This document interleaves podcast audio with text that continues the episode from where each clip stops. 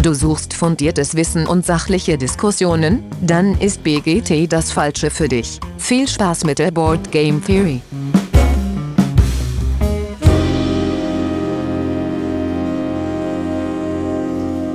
Ja, hallo alle miteinander da draußen an den Endgeräten. Schön, dass ihr wieder eingeschaltet habt. Bei der Board Game Theory geht es heute mal wieder um einen Titel aus der BGG 100. Das mache ich wie immer nicht allein, sondern mit dabei sind der Dennis. Hi Dennis. Hallo der Lars. Moin. Und der Simon. Servus. Ja, fein. Dann wollen wir uns heute mal ins Waldland wagen. Aber bevor wir dazu kommen, gibt es einmal Feedback vom Game Junk. Der hat uns geschrieben zu der äh, Bemalfolge, ähm, dass er seine Spiele immer erst vollständig anmalt, bevor sie auf den Tisch kommen. Was wir im Vorfeld beschlossen haben, ist sehr respektabel und äh, wüsste ich gar, also dann würden Spiele hier nie auf den Tisch kommen, sozusagen. ähm, genau, aber auch in seiner Spielgruppe führt das äh, mitunter zu, äh, zu Leidwesen, denn auf Rising Sun warten sie jetzt schon seit über einem Jahr, äh, weil Marvel United und Tainted Grey dazwischen gekommen sind. Gut, das äh, irgendwas ist ja dann immer, äh, aber dafür ist jetzt Marvel United und Tainted Grail schön anzuschauen. Ähm, da an der Stelle vielleicht der Hinweis, falls ihr dem Game Junk noch nicht auf Instagram folgen solltet, tut das mal, äh, weil die Miniaturen, die der, äh, die der Gute anmalt, sind äh, wirklich ein Blick wert. Ähm, dann kommen wir zur Intro-Frage und passend zum Thema der Woche äh, haben wir uns gefragt, was denn unser Lieblingswaldtier ist. Und Dennis, du darfst beginnen. Ja, dann äh, nehme ich äh, nicht nur mein Lieblingstier, sondern auch das beste Tier des Waldes natürlich, und zwar den Fuchs. Denn der Fuchs hat ganz viele tolle Aufgaben, so ein bisschen ja auch die, die Polizei im Wald, der so ein bisschen aufpasst, dass alles gebalanced ist und dass alles seiner Wege geht. Und außerdem sieht ein Fuchs unglaublich niedlich aus und äh, Dazu kommt, dass der Fuchs wahrscheinlich auch die schönste Hymne überhaupt hat, die es so als äh, für ein Waldtier gibt, und zwar äh, What the Fox Says von Ilvis. Also ähm, deswegen alles in allem muss man einfach sagen, Fuchs bestes Tier im Wald. Nicht das beste Tier überhaupt, aber bestes Tier im Wald definitiv. Ich bin Gut. ja dafür, dass wir das Lied anhängen. Das äh, wird äh, Probleme mit äh, diversen Copyright-Inhabern geben. Aber Simon, was ist denn dein Lieblingstier im Wald? Mein Lieblingstier ist der Dachs. Ich wollte eigentlich das, das Eichhörnchen nehmen. Ich wollte eigentlich das Eichhörnchen nehmen. Das war dann schon belegt. Ich wollte den Waschbär nehmen. Der war schon belegt. Dann habe ich gedacht, komm, dann nimmst du den Dachs. Den habe ich neulich sogar mal gesehen am Straßenrand, schön überfahren. Äh, nee, Spaß. Ähm, der arme Dachs. Ich, ich, hatte früher ein Kinderbuch. Ich habe keine Ahnung mehr, was das war. Da war immer ein Dachs dabei und der war eigentlich immer so der Held. Ach, cool. Ja. In der Geschichte. Das war halt so schöner Comic-Stil. Und der DAX hat dann so eine, eine Zeitreise durch sämtliche äh, Zeitalter gemacht und hat dann halt ähm, erfahren, was in diesen Zeitaltern so Besonderes erfunden wurde. War das immer cool, ja. ja. Der DAX ist, ist auch so ein bisschen der, der, der Bodybuilder, oder? So ein bisschen Muskelpaket. Ja, das ist ziemlich kompakt. Ja. Okay, und Lars, was gibt's bei dir? Was ist dein Lieblingstier im Wald? Ja, die Einbrecherkatze natürlich. der Waschbär. Ähm, super süß, mega intelligent und ähm, ja, kann sich auch zur Wehr setzen. Das ist echt ein guter, finde ich. Ja, der Waschbär kann einiges. Obwohl er ja nicht heimisch hier bei uns ist, ne? Ist nicht heimisch bei uns, aber im Wald lebt er allemal. Das stimmt. Ähm, ich nehme das Eichhörnchen, deswegen konnte der Simon es nicht nehmen. Eichhörnchen sind allgemein großartige Tiere, weil sie so einen äh, flauschigen äh, Schwanz haben und immer Superheldenlandungen hinlegen, wenn sie von irgendwo runterhüpfen. Ähm, mhm. Ja. Eichhörnchen sind cool, aber auch da gibt es ja die, äh, die roten, die bei uns herkommen und dann diese grauen, die viel größer sind und den äh, uns heimischen äh, ja so ein bisschen den Lebensraum streitig machen. Vielleicht kann der Fuchs da aushelfen dann ja. zur Not immer, ne? Der Fuchs ist natürlich Buddy mit seinen roten Kumpeln, ne? Hier. Rot ist ja, Rot ist ja ne, für, für, für das Volk. The People. Rote Fraktion. The Woodland Alliance. Ja. So, dann kommen wir jetzt zum Thema der Woche und zwar Root. Ähm, ja, ein Spiel, äh, das im Waldland äh, angesiedelt ist, ist im Jahr 2018 rausgekommen von Leader Games.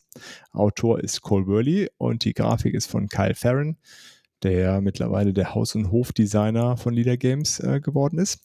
ist mit zwei bis vier Spielen angegeben. Mit den diversen Erweiterungen, die wir im Verlauf der Sendung noch besprechen werden, geht das auch mit eins bis sechs äh, Spielen. Da werden wir bestimmt auch mal gucken, was so ein, was so ein Sweet Spot ist. Äh, die Spielzeit ist mit 60 bis 90 Minuten angegeben. Da müssen wir auch mal schauen, wo wir da so in der Realität bei landen. Das Rating ist 8,1, Alter 10 plus. Finde ich jetzt spontan gute, gute Empfehlung. Äh, und die Komplexität ist mit 3,74 von 5 Punkten insgesamt dann doch eher so im ja, gehobenen Kenner, Kennerbereich, fast schon Experte. Ne? Kratzt da auf jeden Fall dran und ist auf Platz 26. Äh, an der Stelle irgendwas, was ich vergessen haben sollte? Irgendwelche Anekdoten? Ja, nein, vielleicht. Gut. Dann machen wir wie immer eine kurze Regelübersicht.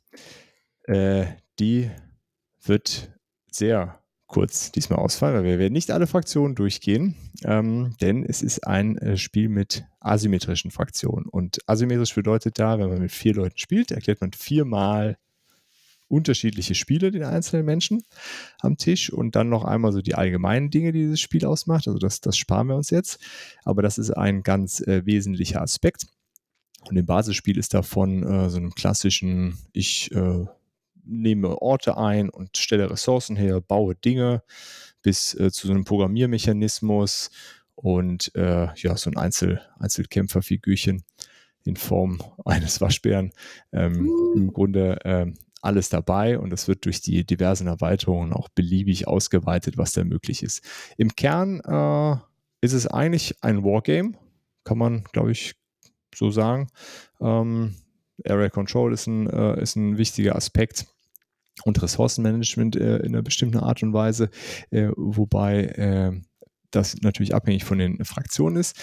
Ganz wichtig sind aber die Karten, äh, die dabei sind. Also es ist sehr kartengetrieben, das Spiel, egal welche Fraktion. Karten haben eine sehr äh, zentrale Rolle in dem Spiel.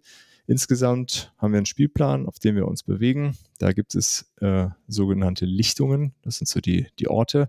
Da gibt es den Wald und es gibt Verbindungen zwischen diesen Lichtungen. Äh, es gibt auch einen Fluss, der äh, wird dann, je nachdem, welche Fraktion mitspielt, auch relevant. Und diese Lichtungen sind miteinander verbunden. Man kann sich von Lichtung zu Lichtung bewegen. Man kann sich in der Regel nicht in den Wald bewegen. Der Vagabund zum Beispiel kann das dann. Also da sieht man schon, dass es da diverse Ausnahmen zu den, zu den Grundregeln äh, dann immer gibt. Ähm, eine Lichtung kann beherrscht werden. Beherrscht bedeutet, ich muss mehr äh, Gebäude und oder Krieger dort haben. Auch da gibt es dann wieder Ausnahmen, je nachdem, wer mitspielt, äh, was genau äh, das Beherrschen ausmacht oder ob ich überhaupt äh, betroffen bin von dem Beherrschen. Beherrschen ist auf jeden Fall dann relevant, wenn ich da etwas herstellen möchte, etwas bauen möchte oder mich hin oder weg bewegen möchte, weil äh, für all das muss ich ähm, die Lichtung beherrschen. Bei Bewegung wahlweise die Ziel- oder die Ursprungslichtung. Ja, da hatte ich ja schon jetzt gerade von Herstellen und Bauen gesagt. Also es gibt Fraktionen, die können Gebäude bauen. Ähm, das sind in der Regel kleine Pappmarker, die irgendwo hingelegt werden. Äh, quadratische Pappmarker. Es gibt da noch so runde Pappmarker. Das sind, äh, das sind keine Gebäude, das ist irgendwas anderes. Ressourcen in irgendeiner Art und Weise. Dann kann ich auch was herstellen. Das sind Karten, die hergestellt werden. Also die haben irgendwelche Kosten, die ähm, ja, über beherrschte Lichtungen bezahlt werden müssen. Das kann ganz unterschiedlich sein, was da, äh, was dabei rauskommt.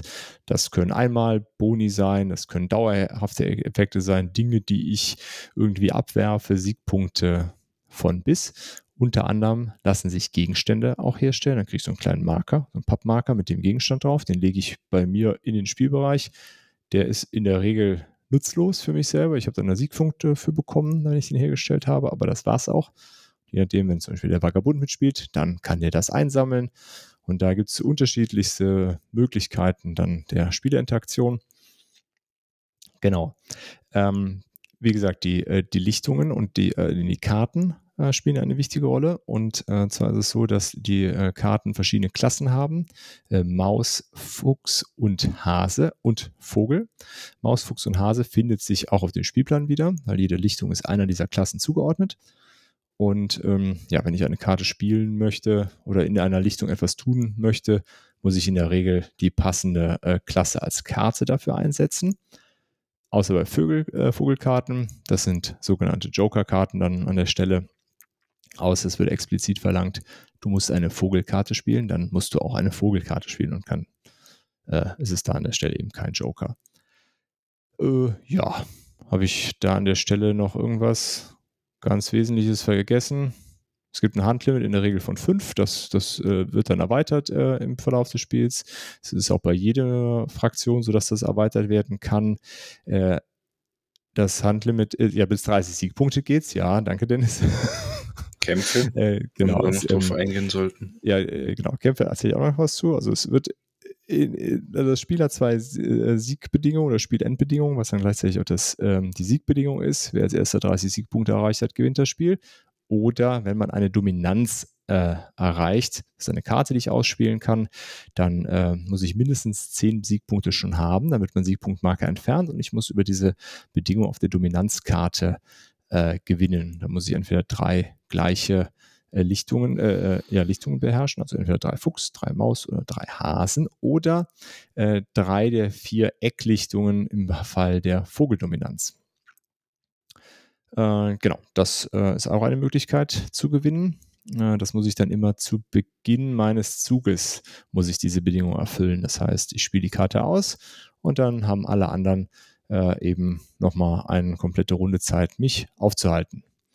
ja, Simon hat es gerade schon gesagt, es wäre kein Wargame, wenn nicht auch gekämpft wird.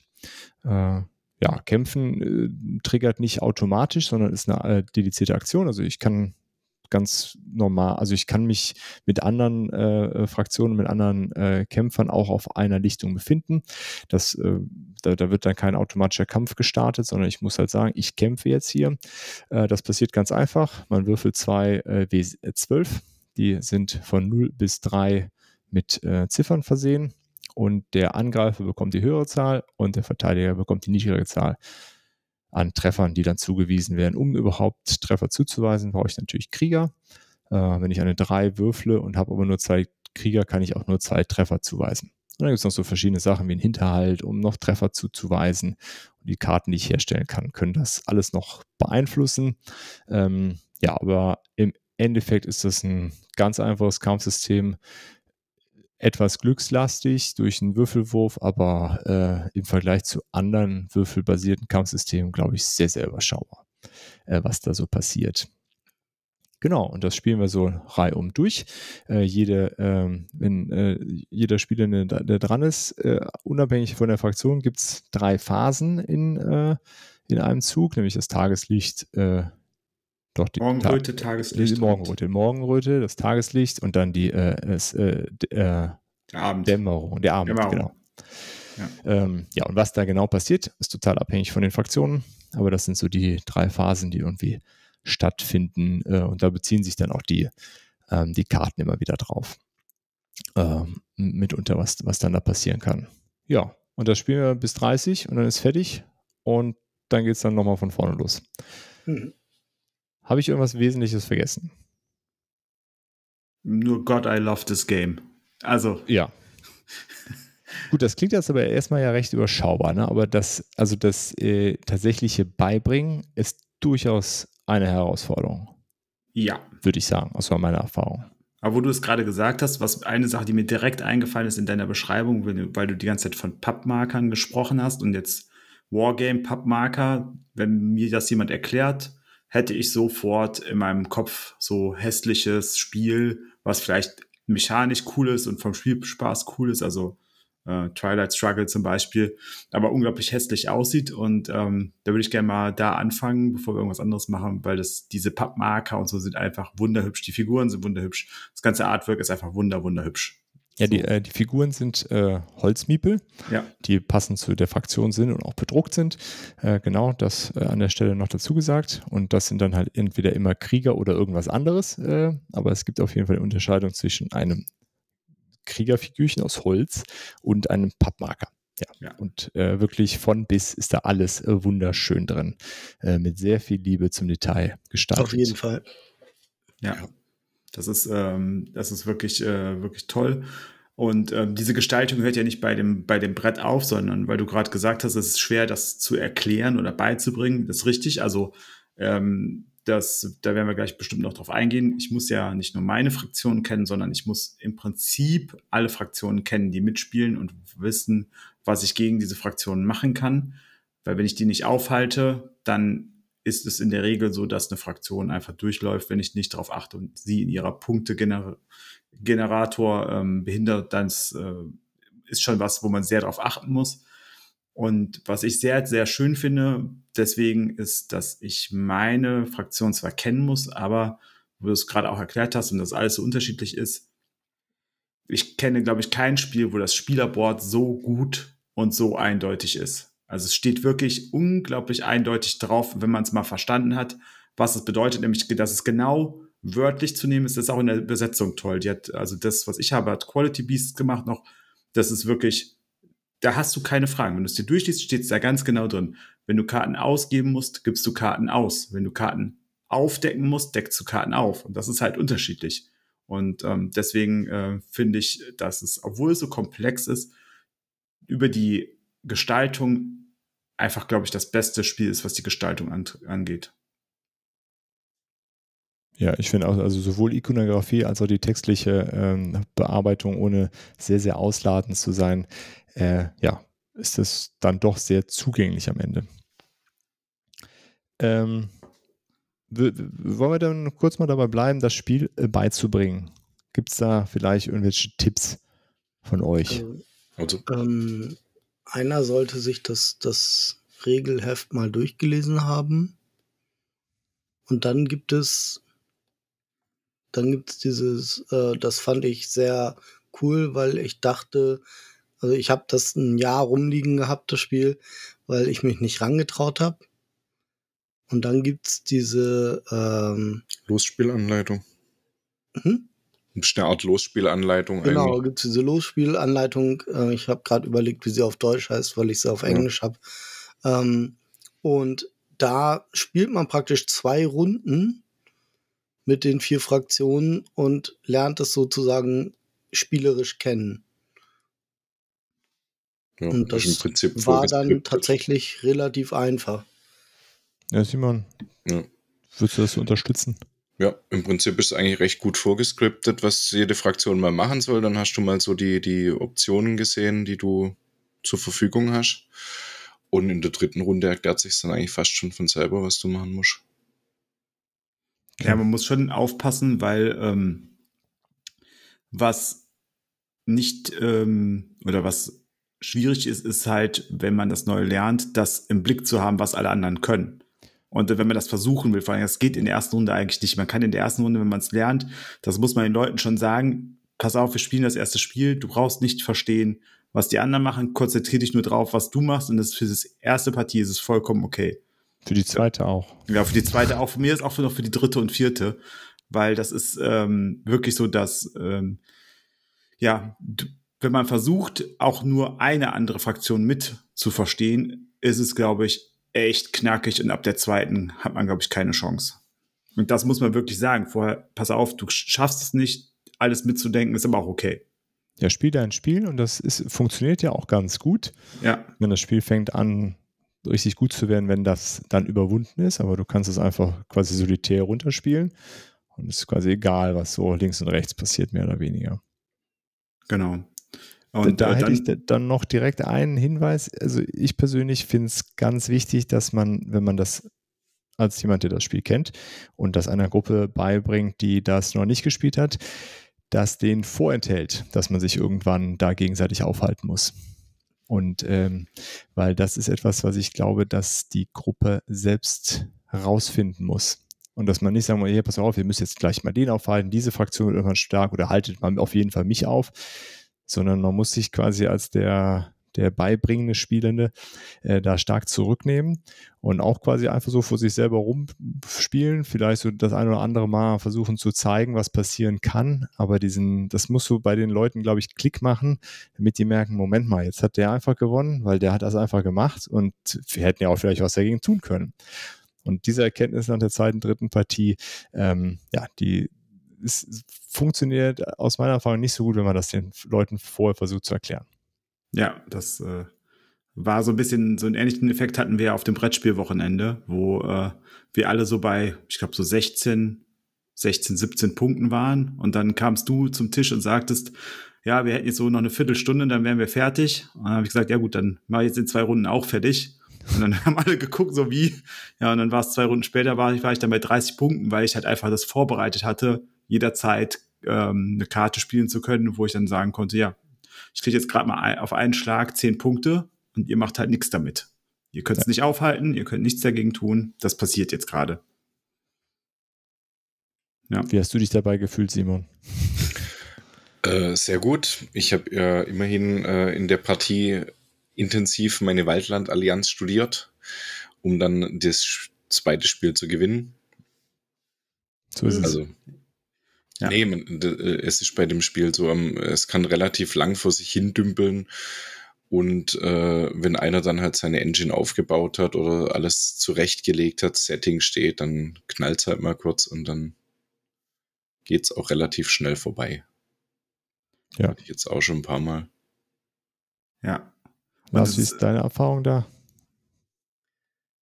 Ja, ich habe ja bis jetzt noch nicht so viel gespielt. Ähm, ich ich würde sagen, ja, das trifft es so ganz gut. Manchmal, ähm, ich spiele es jetzt zum größten Teil in der, in der Steam-App und da ist es manchmal schwer für mich zu sehen, ups, was passiert da gerade, hm, weil die Spielzüge der KI auch sehr schnell sind.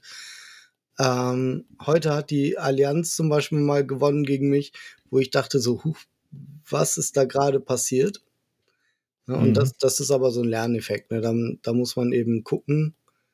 Und bei unserem ersten Brettspiel, mh, hm, da ist es zuerst immer so hin und her geschwappt, wer vorne liegt, wer am Gewinnen ist.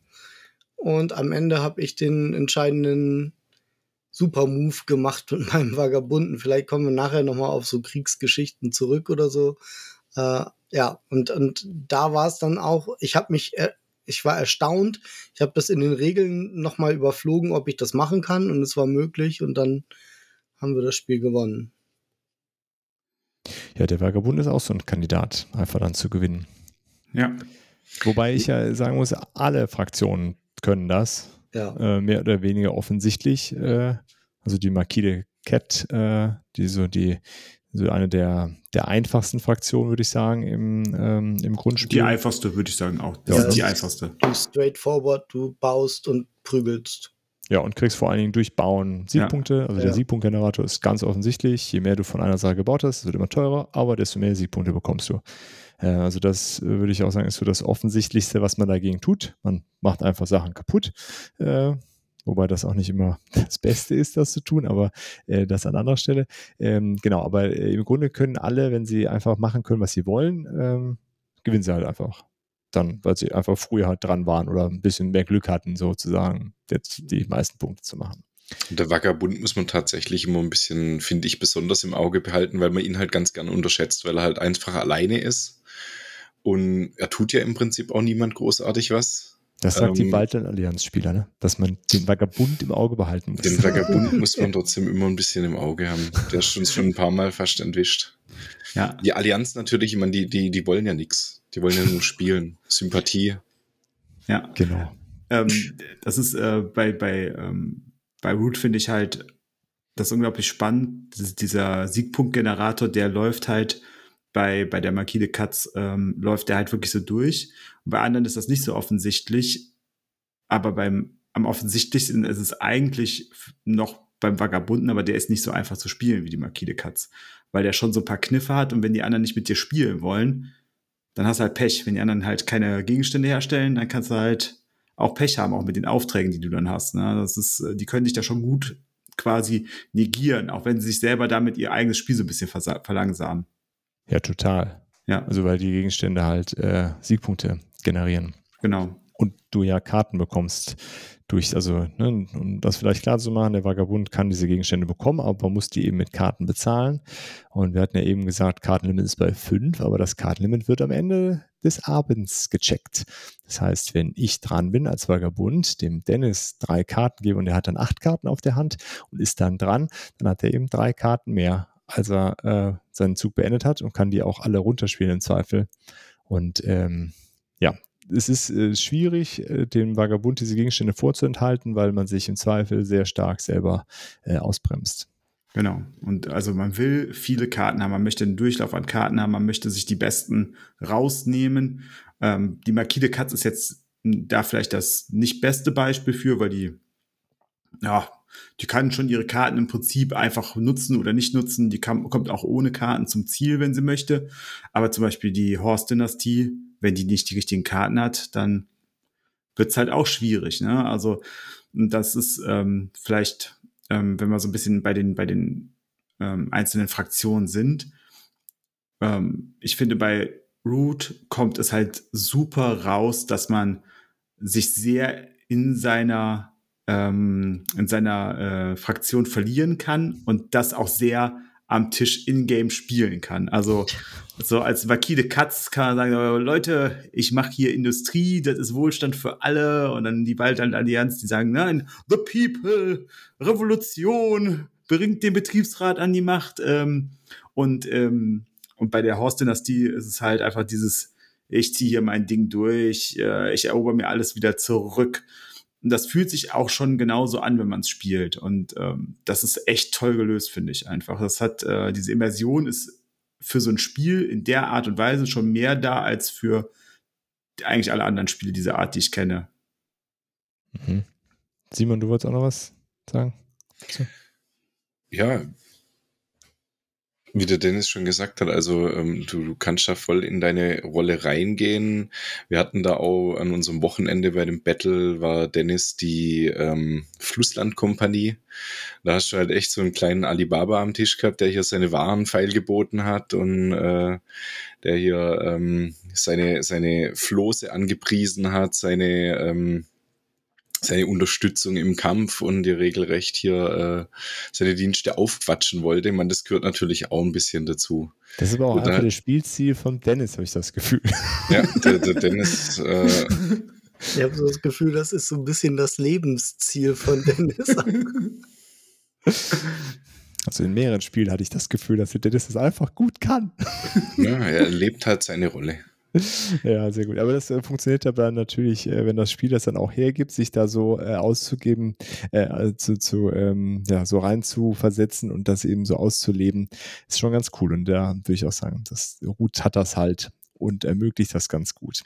Weil ja. es dir eben, äh, das ist ja der große Unterschied zu manch anderen Spielen, es, es gibt eben Werkzeuge, die diese Interaktion ähm, fördern können. Und das ja. ist ja, in anderen Spielen fehlt das ja manchmal so ein bisschen. Sagt man, ja, wir müssen ihn aufhalten, aber ja, dann gibt es ja nichts dafür. Aber hier kann man halt als Flussvollkompanie eben konkret Dinge anbieten und Sachen ermöglichen, die eben sonst nicht möglich wären, außer zu sagen, ja, du musst aber jetzt was tun. So, tu halt selber was. Und das ähm, ist, finde ich, immer ein, ein, also eine besondere Art der Interaktion bei dem Spiel. Wenn ja, das weil, geht. Ja, weil man einfach, weil man einfach auch ähm, so Meta-Sachen auch mit reinbringen kann. Ne? So, beim letzten Mal hat er das und das gemacht, das nimmst du bei Root auch einfach so ein bisschen mit. Das ist kein Spielziel, das ist nicht vorgegeben, du musst es nicht, du kannst jede, jede Partie neu playen anfangen, aber du nimmst es dann doch mit. Also, ne, wisst ihr nicht, der spielt die Waldland-Allianz immer so. Ne, dann müsst ihr aufpassen, der macht gleich den Move, den macht er wieder, den hat er schon zweimal jetzt gemacht. Ne, oder ne, so verhält er sich immer, wenn er die eine Karte noch auf der Hand hat, dann stellt er die gleich her und dann sind gleich alle ähm, alle äh, Lichtungen von den Mäuse, äh, von alle Mäuse-Lichtungen von gegnerischen Markern äh, quasi äh, bereinigt. Und dann kriegt er halt dicke Punkte. Es gibt halt diese, ähm, diese Pattern, die man halt auch mitnehmen kann und die in Root auch sehr schön hervorkommen, die man aber auch dann gut nutzen kann. Also das ist ja so, dass man halt einfach sich verbünden kann auch und sagen kann, pass mal auf, wir müssen den jetzt aufhalten. Ähm, und auch wenn das zu Lasten von mir geht, ich weiß auch, ich, ich kann vielleicht dann dadurch auch nicht gewinnen, aber du wirst auf gar keinen Fall gewinnen. So. Ja, ne? also ich sag so, Simon, du nicht heute, du nicht. Du kannst hier machen, was du willst, aber heute gewinnst du mir hier nicht. Genau, for the people. Genau. Dann würdet ihr jetzt, wo du das so beschreibst, sagen, äh, ist ein Routenspiel, was davon profitiert, wenn man es immer wieder in der gleichen Gruppe spielt, ja. mit der Gruppe dran wächst? Ja. Ich finde es sogar wichtig. Also es war halt jetzt unsere Erkenntnis, was wir aus, aus drei Partien Root hatten, war halt wirklich, dass man es regelmäßig spielen muss. A, dass man halt wirklich die Regeln drin hat, weil es halt doch schon recht viel ist, was man auf dem Schirm haben muss. Und weil man halt ja auch erst nach einer Weile versteht, wie die anderen ticken. Mhm. Wie man die eventuell bremsen kann. Wobei, also es hat beides seinen Reiz. Also sowohl das in derselben Gruppe zu spielen hat, ist sehr schön, weil man einfach auch neue Dinge ausprobieren kann, weil es halt auch Verschiebungen gibt. Aber es macht auch unglaublich viel Spaß, finde ich, wenn man es äh, mit Menschen spielt, die man, mit denen man vorher noch nie gespielt hat. Aber wichtig ist halt, ähm, vielleicht kommen wir da noch beim Negativen gleich tiefer drauf ein, Root bestraft halt, wenn jemand das schon öfters gespielt hat und jemand anders ein neuer Spieler, Spielender ist oder eine neue Spielende, dann bestraft Root das extrem. Genau, das, das hätte ich auch noch eingeworfen. Also wir haben das ja, wie gesagt, in unserer Gruppe nur einmal auf dem Tisch gehabt bisher. Das war super cool. Ähm, und ich glaube auch, ja, oder wir haben damals auch für uns gesagt, ähm, ist, wir machen es demnächst wieder schon, oder also nicht damals, ja noch gar nicht lange her. Ähm, und dann auch jeder wieder mit derselben Fraktion, einfach um diese eine Fraktion mal so richtig drauf zu haben, dann, dass man dann erst swappt. Und ähm, was das Immersive angeht, ja, wir haben es auch direkt so, also ich als Vagabund, äh, erst mal so schön mit allen lieb Kind gemacht und dann angefangen gegen die, gegen die äh, Vögel, also die, die Erie oder Horst-Dynastie zu hetzen und die mal so ein bisschen anzupieksen, weil die doch groß wurden und der, der sie gespielt hat, der ist dafür bekannt, dass er Spiele gut spielt, weil er schnell begreift, wie das Spiel gespielt wird. Und ähm, ich habe es halt geschafft, dann alle so ein bisschen gegen ihn aufzuwiegeln. Dann habe ich die Allianz auch noch verraten und so. Also es war so, man, man konnte das richtig schön so ausspielen auch. Ja, und gleichzeitig brauchst du es aber auch nicht zu tun, weil meine Frau zum Beispiel so. liebt das Spiel auch, die spielt das immer ohne Verraten, also die spielt das einfach, die macht auch bei irgendwelchen Aktionen nicht mit, sondern die macht ihr Ding, zieht die durch mhm. und gewinnt damit nicht jetzt jedes Spiel, aber ich würde sagen, rund ein Drittel der Partien gewinnt sie, wenn sie dabei mhm. ist, weil sie einfach ihr Straight sich da raushält und ihr Ding durchzieht. Ja, wenn sich der Rest äh, zerlegt. Genau. Dann musst du sie reinziehen. Ja, das passiert nicht. Ich mein, äh, ich möchte im, im eigenen Bett und nicht irgendwo vor der Tür schlafen. Oh, echt? Seid ihr so ein Pärchen? Nein, nein, Quatsch. Das, so dieses, das, das lag einfach nur gerade da und irgendwer musste doch das machen. Dann muss das jetzt sagen, weil es gerade so gut so gepasst dieses Katan-Ding, ne? Gibst mir drei Ziegel für dein Schaf? Nö. Und dann die Freundin so, gibst du mir den Ziegel umsonst? Ja, okay. Ja, nee, nee. Das ist schon bei, bei, bei Root kann man, ähm, ähm, hat, sie macht das bei, bei, diesem, bei diesem Hetzen macht sie halt nicht mit, aber sie äh, macht halt auch dann Dinge kaputt, wenn sie sieht, okay, gleich wird die Horst-Dynastie muss gleich äh, an der Fuchslichtung äh, rekrutieren. Die haben noch ein Nest auf einem auf einer Fuchslichtung, dann mache ich die doch mal kaputt. Dann kann, dann geht das Dekret kaputt und dann verliert die äh, Horst-Dynastie Siegpunkte und äh, endet sofort mit ihrem Zug und äh, ich habe einen Zug gewonnen. Also das ist schon, aber sie macht bei der, bei der, bei dem Trash Talk am Tisch nicht so mit. Dann gut. Ja. Und das würde ich zum Beispiel, wo du es gerade sagst, das würde ich schon so als die hohe Kunst bezeichnen. Denn das habe ich jetzt äh, auch immer gemerkt. Ich habe keine Ahnung oder ich, es fällt mir unheimlich schwer, irgendwie gegen die Dynastie zu planen mit deren Dekreten. Also dass man halt äh, gezielt deren, deren Pläne durchkreuzt. Das fand ich sehr schwierig bis jetzt. Ja, aber also, vielleicht liegt das daran, dass du es in der App spielst, weil da finde ich, ist ja. es sehr undurchsichtig, wie das Dekret der Dynastie ja. aussieht. Weil wenn das da so liegt, also noch also die spielen ja mit offenen Karten. Ne? Alles mhm. ist bekannt, was die tun. Und die können da dran auch nicht rütteln. Ne? Die können, haben ja keine Tricks, einfach ihr Dekret zu tauschen. Das liegt da und das wird genauso abgehandelt. Da kommt im Zweifel noch was hinzu, was ihnen etwas Flexibilität gibt. Aber äh, ich, da finde ich, dass am Tisch ist das, ist das deutlich einfacher, das ja. zu sehen. Ja, aber nicht, wenn du es die ersten paar Male spielst, finde ich. Also ja, war ja. für mich irgendwie schwierig. Na, natürlich kann ich auch in der App da immer drauf gucken, aber ich vergesse sowas zum Beispiel auch einfach, weil ich so überlege, was mache ich denn mhm. und was macht jetzt so vielleicht gerade die Fraktion, die mit mir auf derselben Lichtung gerade ist oder so. Ähm, und wenn ich selber nicht die, die Vögel spiele, dann vergesse ich das oft. Ja. Ja. Ja, klar, ist auf jeden Fall, muss schon sehr achtsam sein. Aber Simon, du wolltest auch noch was dazu sagen? Ja, das sind noch die, finde ich, wo du dich am besten drauf einstellen kannst, eigentlich die Host. Gerade weil du halt das Dekret liegen siehst ähm, und du weißt genau, er muss krampfhaft immer auf der Lichtung rekrutieren, er muss bauen, er muss kämpfen. Und wenn du ihm dann halt einfach die Möglichkeit nimmst zu kämpfen, indem du einfach deine Kämpfer zurückziehst oder indem du ihm die Möglichkeit verwehrst zu bauen, weil er halt da keine, ähm, keine äh, Überzahl hat auf der Lichtung, ähm, dann platzt sein Dekret, er verliert Siegpunkte, äh, er braucht wieder neuen Anführer und muss sich seine Engine wieder aufbauen.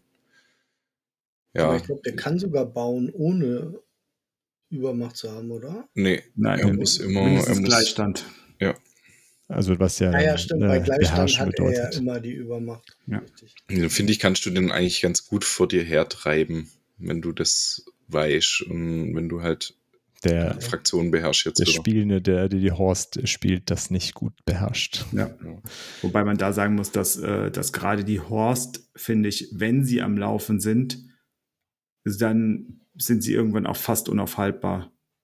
Also wenn ich, äh, wenn ich mit den Horst spiele und ich habe genügend Joker in der Hand gekriegt, vorher in die Hand gekriegt, dann irgendwann kannst du mich, glaube ich, nicht mehr aufhalten. Dann mache ich einfach alles platt.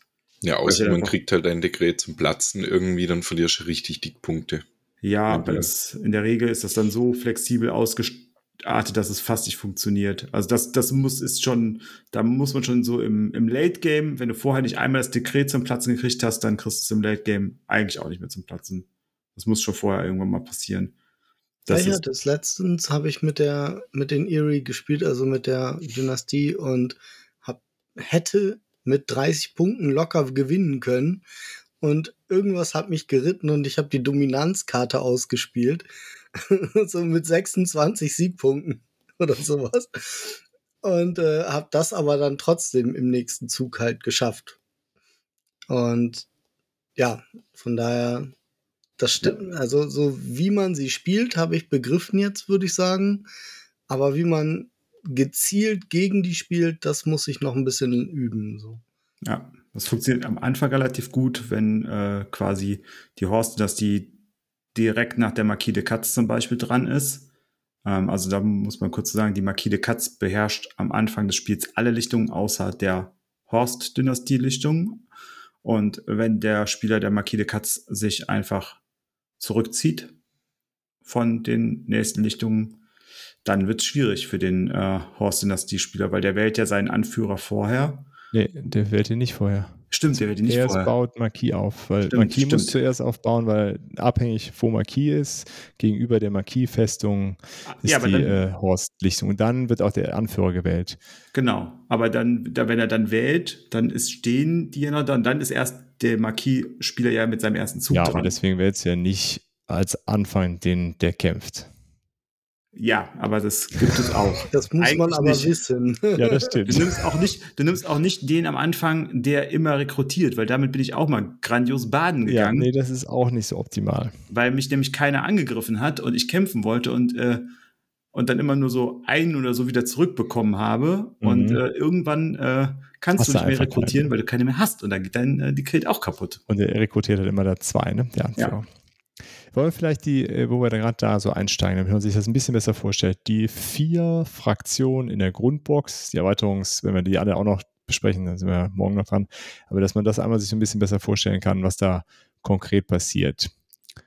Also die ja. Marquis hatten wir ja schon, die bauen äh, Werkstätten, Sägemühlen und Rekrutierer. Genau. Sägemühlen stellen Holz her, mit Holz kann man Gebäude bauen. Je mehr Holz man hat, desto mehr die Gebäude werden immer teurer und generieren Siegpunkte. Yes. Was ich eingangs vergessen hatte, fällt mir dabei ein, diese Lichtungen haben so Bauplätze und die sind unterschiedlich und auch endlich. und es liegen Ruinen auf diesen Bauplätzen, die der Vagabund erst wegräumen muss. Wenn der Vagabund nicht mitspielt, liegen die da trotzdem, nur es räumt sie keiner weg. Ja. Es ist so ein bisschen selbstbalancierend, äh, wenn es weniger wird. Äh, und wie Dennis ja gerade schon gesagt hat, die Marquis haben alle Lichtungen irgendeinen Krieger drauf.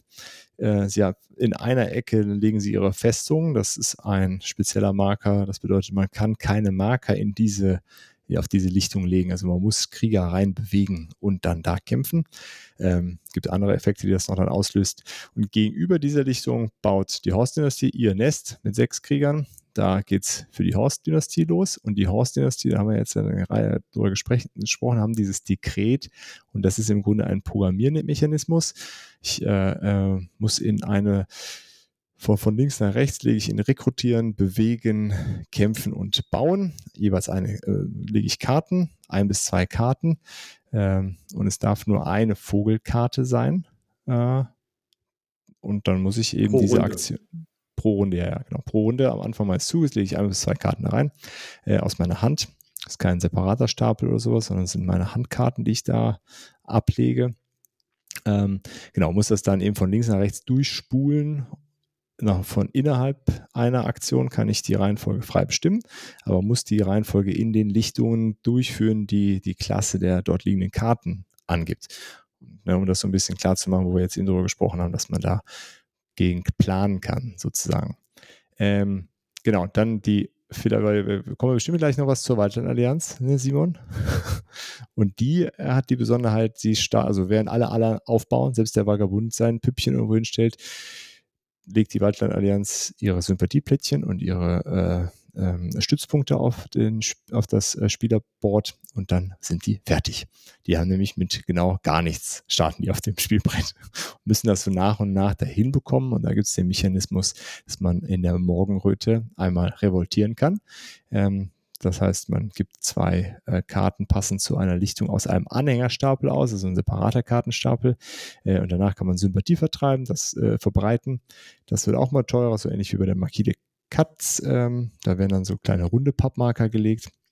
Äh, genau, die bauen sich sehr, sehr viel langsamer auf als der Rest. Äh, Genau, da kommen also ja, und die bewegen sich dann halt und diese Sympathiemarker äh, zwingen die anderen mehr oder weniger Karten in diesen Anhängerstapel zu legen, aus dem man dann wieder Aktion hat. Genau, und der Vagabund äh, äh lebt halt von diesen Gegenständen und er kann die halt aktiv benutzen und muss die halt erschöpfen, um Dinge zu tun, sei es irgendwie anzugreifen, irgendwas herzustellen, muss er Hämmerchen benutzen für eine Bewegung, muss er einen Stiefel erschöpfen, hat natürlich nur eine begrenzte Anzahl von Lagerplätzen in seinem Beutel, kann das dann vergrößern. Karten äh, finde ich zum Beispiel beim Vagabunden ist am schwierigsten, äh, mehr ziehen zu dürfen, äh, weil es halt abhängig davon ist, ob man diese, diese Goldstücke herstellen kann oder irgendwo her bekommt oder eben nicht wenn man einfach Pech hat und die kommen eine ganze Zeit lang nicht, dann mh, hm, dauert das mit mehr Karten ziehen. Ähm, Genau, und die, ähm, unter diesen Ruinen liegen halt auch eine Reihe von Gegenständen. Das sind immer dieselben, das sind vier Gegenstände. Man weiß ja nicht, wo welche sind, aber es sind vier äh, Gegenstände, die einen immer weiterbringen. Genau, und man hat dann als Außermöglichkeit am Anfang im Grundspiel zwischen drei Vagabunden, kann man wählen? Ja, drei, drei, ne? Und die haben unterschiedliche Startgegenstände und jeder so eine kleine Spezialfähigkeit, äh, die, die man nutzen kann, für die man in der Regel immer die Fackel braucht, ne? Meine ich, ist so. Ja. Mm, ja, also. Ich glaube schon. Ist immer die Fackel, quasi das um die Ruinen zu, um, zu erkunden. Um die Spezialfähigkeit zu nutzen. Achso, ja, genau. Um die Spezial, genau, brauchst du immer ja. die Fackel, ja, genau. Äh, genau, und dann äh, ist äh, der ähm, ein Punktegenerator ist eben das Herstellen von äh, Gegenständen, die bringen halt unterschiedlich viele Punkte, aber vor allen Dingen das Erfüllen von Aufträgen. Und äh, es gibt so ein Auftragdeck, äh, Auftragsdeck mit insgesamt zwölf Karten sind es, ne? Vier für jede. Ja. Lichtungsklasse ja. und entsprechend in dieser Lichtung muss man eben diesen Auftrag erfüllen, Gegenstände erschöpfen. Man kann sich dann entweder zwei Karten ziehen oder äh, so viele Siegpunkte bekommen, wie man von dieser Klasse an Aufträgen erfüllt hat. Und dann kann man sich dann überlegen, am Anfang vielleicht erstmal zwei Karten zu ziehen und dann am Ende mehr Punkte damit zu generieren. Ja, ähm, ja ganz wichtig, so die genau, diese Aufträge. Basisfraktionen, ja. Genau, und die, die, die Aufträge gehen halt nur beim Vagabunden. Also die anderen können jetzt keine Aufträge erfüllen, sondern es kann nur der Vagabund. Genau, das ist so sein eigenes Deck. Ähm, ja, und daran ne, um das jetzt nochmal so ein bisschen klar gemacht zu haben, wie unterschiedlich die sind und was so die Spannweite ist von, von Sachen, also die, die Marquis äh, de Katz. Ja, also oft höre ich immer, dass das so ein Worker-Placement-Style-Spiel ist.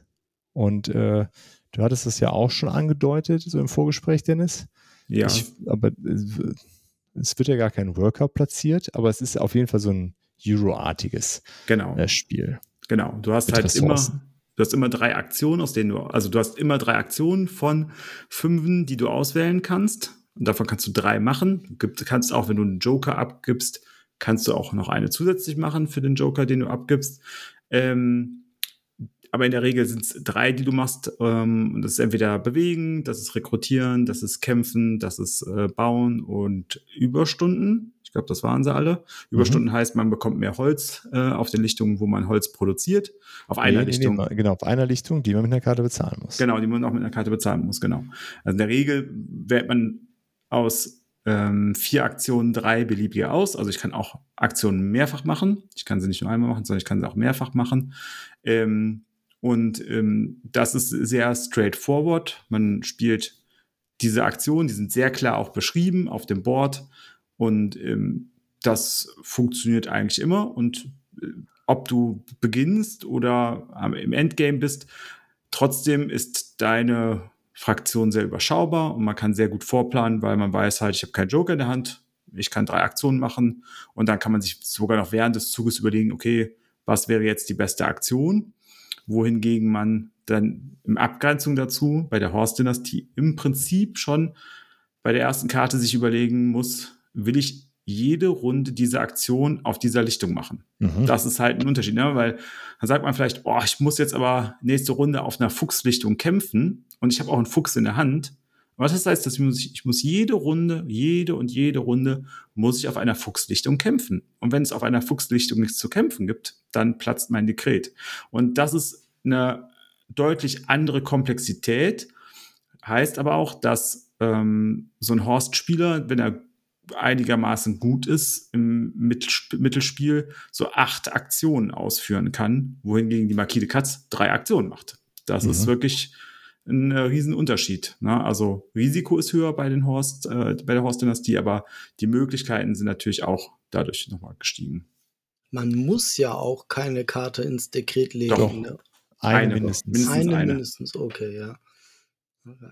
Das wäre sonst zu einfach. Ich ja. habe es auf jeden Fall ähm, relativ gut hingekriegt. Hat mich gewundert, weil Programmierspiele sind sonst nicht so meine Stärke. Ich finde die immer unheimlich gut, aber sie sind nicht so meine Stärke. Aber das hat echt gut geklappt.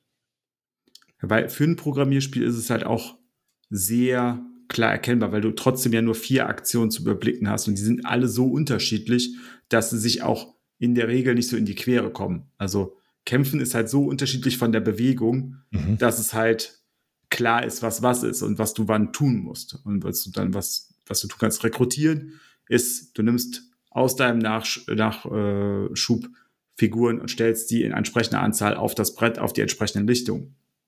Man kann ja. mir vielleicht überlegen, wenn ich zwei Fuchslichtungen habe und ich muss auf der Fuchslichtung rekrutieren und ich habe auf beiden Nestern, dann kann ich mir aussuchen, ob ich auf der einen oder auf der anderen. Das ist noch der einzige Unterschied dann. Also für ein Programmierspiel, finde ich, ist es trotzdem dann noch überschaubar, sofern die anderen Menschen am Tisch nicht äh, in diese da Chaos, genau, da Chaos verursachen. Ne? Ja, aber das ist halt so, also vom Spielgefühl ist es wie zwei unterschiedliche Spiele spielen. Also wir haben ja schon bei vielen anderen Spielen über Asynchronität gesprochen. Äh, Asymmetrie. Äh, Asymmetrie gesprochen, ähm, genau, nicht Asynchronität, Asymmetrie. Ähm, wer da tiefergehendes zu wissen möchte und hören möchte, der sollte vielleicht die Folge mit dem Felix hören. Ich finde, der Felix ist einer der tollsten Redner über Asymmetrie äh, in Brettspielen. Da höre ich wirklich wunderbar gerne zu, dem Felix Mertikat. Und das ist so vom Spielgefühl so unglaublich unterschiedlich, weil als, als Marquis de Katz plane ich wirklich, okay, ich mache das, ich mache das, da ist die Lichtung voll, da kann ich nicht hingehen, dann plane ich für die nächste Runde. Die wird auch wahrscheinlich nicht leer werden, weil da sind genug Figuren drauf. Wenn sie leer werden, kann ich vielleicht dann auch nochmal was, da was machen. Ähm, aber äh, ich versteife mich da nicht drauf und bin sehr einfach in meiner Vorprogrammierung. Und bei der Host-Dynastie bin ich sehr, sehr weit im Voraus am Denken schon, okay, funktioniert das und das. Macht aber beides, finde ich, fast gleich viel Spaß. Das ist das Schöne. Auf jeden Fall. So, dann lass doch noch mal ein bisschen über die Walter-Allianz sprechen. Die ist ja bisher ein bisschen kurz gekommen. Als äh, die, die vierte quasi im Bunde. Simon. Simon, als Betriebsrat. Du, du, du magst die ja sehr gerne spielen. Dann jo. leg jetzt mal los.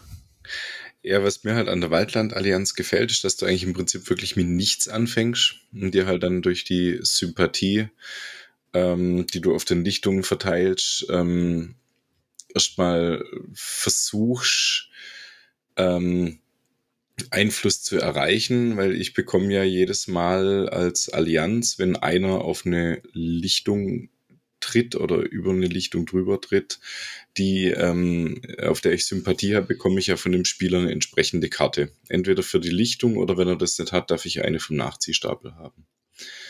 Ähm, und so gucke ich halt, dass ich dann äh, mir erstmal ähm, wie heißen sie? You, nicht, nicht Follower. Ja, Anhänger. Anhänger. Anhänger, danke schön. Äh, dass ich mir halt erstmal Anhänger praktisch in meinen Stapel reinhole.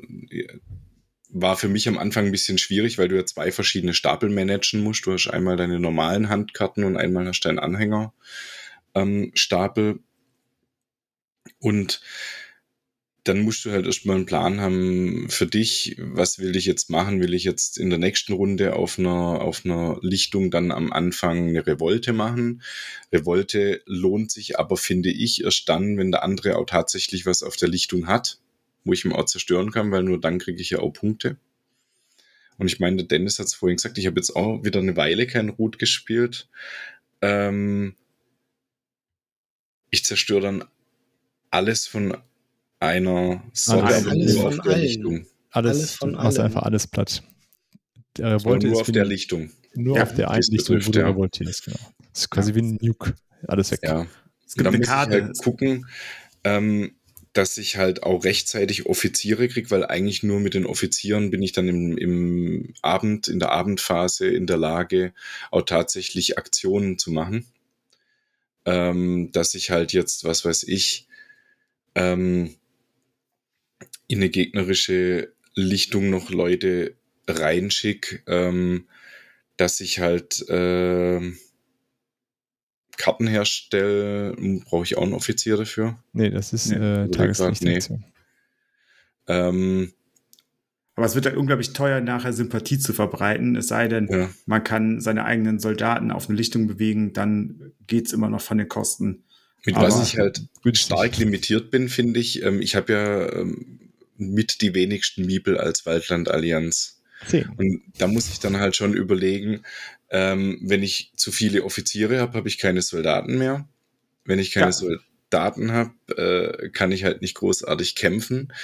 Ähm, deswegen habe ich für mich eigentlich immer so das Limit maximal hel- äh, halbe halbe, also fünf Offiziere, fünf Soldaten, wobei das schon fast zu viel ist.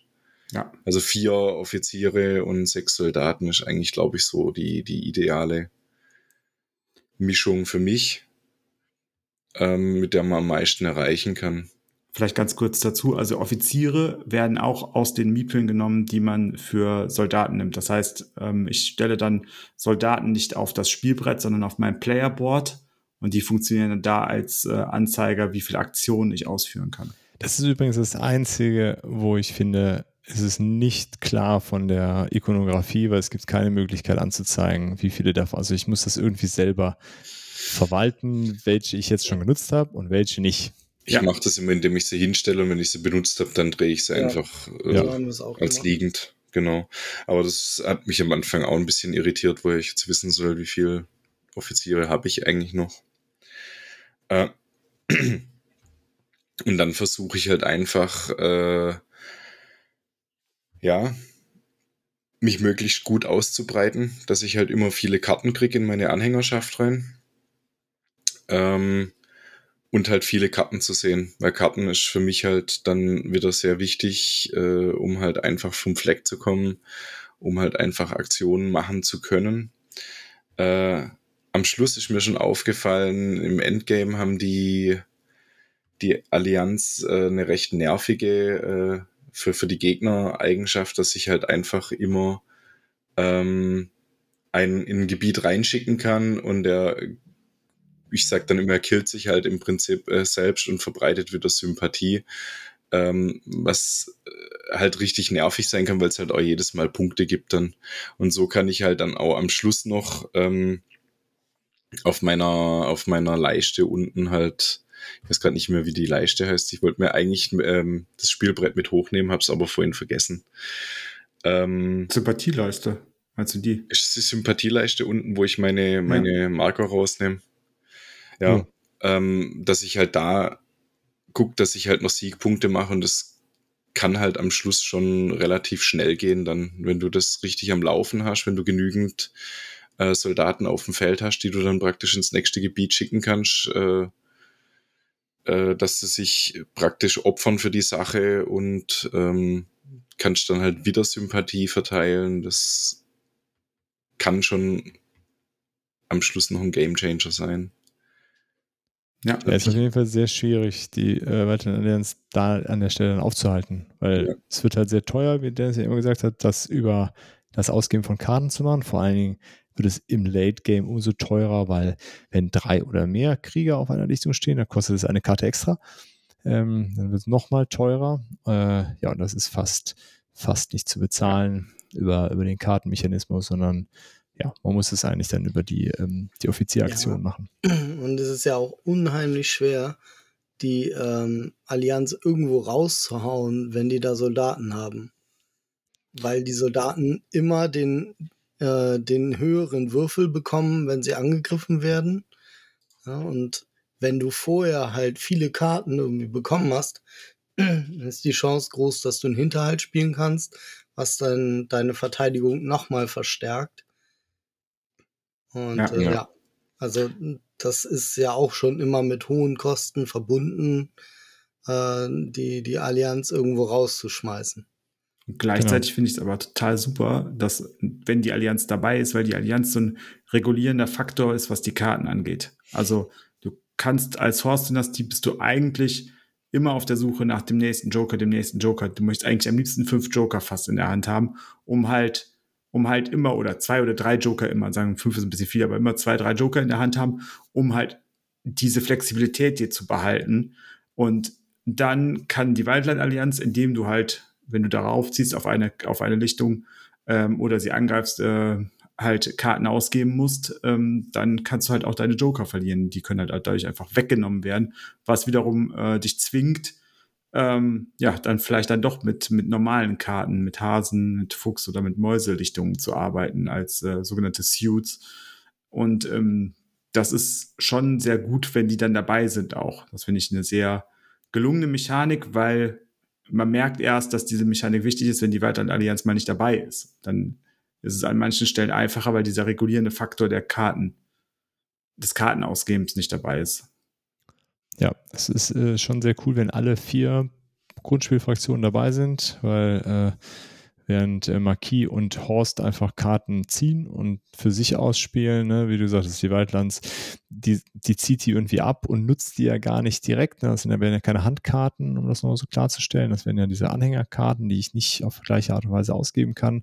Äh, und da sind dann vielleicht auch starke Karten landen da drin, die der andere dann nicht benutzen kann, äh, die quasi aus dem Spiel sind äh, an der Stelle. Und der, der Vagabund der Karten wieder zurückverteilt durch das Einsammeln von Gegenständen und Helfen. Ähm, der ist ja dann irgendwann auch in der Lage, mit äh, befreundeten Kriegern sich zu bewegen und die in, in die Schlacht zu schicken, ja. ähm, ohne selber da Schaden durchzunehmen. Ja, um, das, ähm. ist, das ist halt, also wenn man ein sehr schnelles Spiel mit drei äh, Spielenden haben möchte, dann kann man mit äh, dem Vagabunden de Katze und Horst Dynastie spielen, weil dann geht's in der Regel geht's dann am schnellsten voran, dann werden die meisten Punkte verteilt, ohne dass da so ein regulierendes Element drin ist. Genau, ansonsten hat die, äh, die Anleitung hat ja auch so eine ganz, äh, so hat er so ein paar Zusammenstellungen bereit, äh, welche Kombinationen was für Spiele quasi produzieren. Ähm, genau, da kann man sich auch noch richten. Ja. Sowas habe ich auch zum Beispiel noch nie bei einem anderen Spiel gesehen. Dass das so detailliert in der Anleitung beschrieben wird, ähm, wie das Spiel ungefähr ablaufen kann, wenn man bestimmte Fraktionskombinationen nimmt. Ja. Ja, das wird ja dann noch viel absurder mit den ganzen Erweiterungen, wo ja. es dann, wie viele Fraktionen gibt es denn jetzt insgesamt? Acht. Und äh, theoretisch, ja, acht eigentlich. Also du kriegst, du hast die Marquis Katz, die Horst-Dynastie, den, das Wildlight-Allianz, den Vagabunden. Zehn gibt es. In verschiedenen Außen. Ja, die Marauder habe ich noch, auf Deutsch gibt es acht. Die ja, Marauder, gesagt, genau. Aber, ja. Und zwei Vagabunden können ja spielen. Dann hat man die Flussland-Allianz. Genau. Fl Flussvolk, die äh, Flussvolk. Eidechsenkult, genau. die äh, Krähen. Und die Maulwürfe. Und die Maulwürfe. Ja, und ja. dann die äh, aus der Marauder, die beiden noch. Genau, genau und dann Theoretisch zwei noch den zweiten Vagabunden. Genau, also elf wenn man äh, quasi spielen. Ja. Und ähm, ja, also wenn wir über die anderen äh, Fraktionen sprechen, müssen wir gleich ganz kurz wenigstens über das Flussvolk sprechen, weil es die Lieblingsfraktion meiner Frau ist und äh, ich Ärger kriege, wenn wir nicht über diese, diese ähm, freundlichen Biber. Über die freundlichen Biber, genau, weil sie tatsächlich ja wirklich unglaublich anders spielen nochmal als, also alle, es spielen sich ja alle Fraktionen anders als alle anderen, aber sind ja unglaublich unaggressiv. Sie gewinnen halt dadurch, dass sie halt ihre Dienste anbieten und verkaufen und dafür Karten einsammeln, also äh, äh Mittel einsammeln, also Krieger von anderen oder ja. Miepel von anderen Fraktionen. Die gibt man dann ab und die können sie dann entweder einsetzen oder ausgeben. Auch hier wieder sehr schön, dass man spricht einmal von einsetzen. Einsetzen heißt, ich benutze sie und kriege sie aber wieder die Mittel. Also in dem Moment, wo ich einen Miepel auf das Spielerboard der Flussvolk ähm, des Flussvolkes ähm, lege, wird es ein Mittel und ein Mittel kann ich entweder einsetzen, dann kriege ich es zurück am Ende der Runde, am Beginn der nächsten Runde und ähm, oder ausgeben und ausgeben heißt, ich gebe diese Mittel wieder an den Besitzer des Miepels zurück und kann die dann wiedergeben. Das ist natürlich auch ein guter Move, um das, um die Horst-Dynastie äh, kaputt zu machen, indem man einfach die Mittel von denen einsammelt und nicht zurück ausgibt. Wir müssen ja freiwillig hergeben. Ähm, ja. Wenn man mit der Flusserweiterung spielt, wird noch ein extra Spielbrett angelegt, richtig? Nein. Nee, nee das ist nee. das ganz normale. Du kannst ähm, durch die Flussvolk äh, Erweiterung kannst du den Fluss, der ohnehin schon vorhanden ist, halt noch zusätzlich nutzen, hm. ähm, um dich fortzubewegen, indem du bei, den, bei dem Flussvolk ähm, das Floß kaufst. Gibt dir halt neue Bewegungsmöglichkeiten. Ähm, aber ja, das Spielfeld ja. bleibt gleich. Ah, okay. Ja, vielleicht da noch, ne? Es gibt ja in der, in der Grundspiel, im Grundspiel ist ein Spielplan, der ist Vorder- und Rückseite, äh, Herbst und Winter. Der Herbst ist die, äh, damit sollte man starten, weil da ist alles drauf gedruckt und auf der Winterseite sind die Lichtungsklassen nicht drauf gedruckt und dann zieht man die zufällig und verteilt die, äh, was das Ganze auf jeden Fall etwas äh, auf, aufschüttelt oder durch, äh, nicht aufschüttelt, durchrüttelt, so. Ja. ähm, weil das auf der, auf diesem Herbstplan ist das äh, ganz gut balanciert, die, ähm, äh, die Lichtungsklassen. Dynastie im Winter stelle ich mir schrecklich vor unter Umständen. Ja, ja oder, nachdem, oder mega gut. Genau, ja, je nachdem, wie die liegen, sowohl ich als glaube auch. eher schlecht. Ja, also ich kann mir beides vorstellen, aber das Lustige ist, wir haben jetzt 30 Partien, würde ich sagen, gespielt. Ich habe noch nicht einmal den Winter gespielt. Ich habe noch nicht einmal das Bedürfnis gehabt, den Winter zu spielen, sondern wir haben immer nur das Normale gespielt. Musst du mehr mit Kindern spielen? Die wollen einfach alles mal spielen. Dann spielst du halt auch den Winter. Also, Hat jemand von euch die anderen Pläne gespielt, wo in der Untergrunderweiterung mitkommen? Nee, noch nicht. Aber äh, kommt jetzt im Urlaub. Weil wir tatsächlich der Plan ist ja nochmal ein bisschen flexibler von der Untergrunderweiterung. Da ist nochmal ein neuer Spielplan mit dabei und da sind noch mal neue Arten von Wegen mit dabei.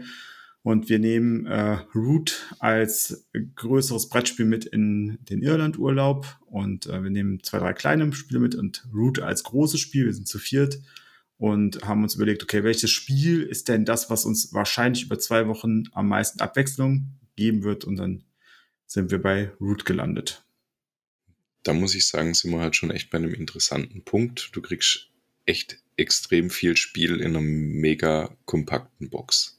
Ja, ja. Das da ist war ein guter ich Punkt, Simon. wirklich überrascht. Also das ist eine wirklich kleine Box. Also es Ja. ist deutlich kleiner als die Standard 30 x 30 Box, die man irgendwo bekommt. Und auch für den Preispunkt, äh, den das Spiel so kostet, äh, da ist eine ganze Menge Spiel. drin Aktuell bei 45 Euro, 50, irgendwie sowas um den Ich Dreh. weiß nicht, ich habe den Börsenticker nicht auf für die Brettspiele. Ja, aber ich glaube, so, so um den Dreh, also fünf, ich meine, so 45 bis 50 kann man es kann man's bekommen. Ich habe vorhin mal gelesen, eine große Firma mit A verkauft zu 54, glaube ich, war bei Boardgame Geek gerade dran gestanden. Also Ja. denke ich mal, kriegt man es bei anderen auch schon so um die 50. Man kann auch einfach auf die nächste Erweiterung warten und dann den Kickstarter All-In kaufen. so Ja, habe ich das bei der Underground gemacht. Da wartet man jetzt im Zweifel was länger, weil da ist ja gerade jetzt eine fertig geworden. Also aktuell so bei äh, ja, 45. Ne? Ja. Okay. Und das ist, finde ich, also für das Spiel der Wahnsinn. Und es ist so befriedigend, wenn man das einräumt. Es passt alles genau rein ähm, und hat eben nicht unglaublich viel Luft dabei. Man hat ein bisschen Luft links und rechts, weil da die Marker da so ein bisschen sind in dem normalen Standard-Inlay.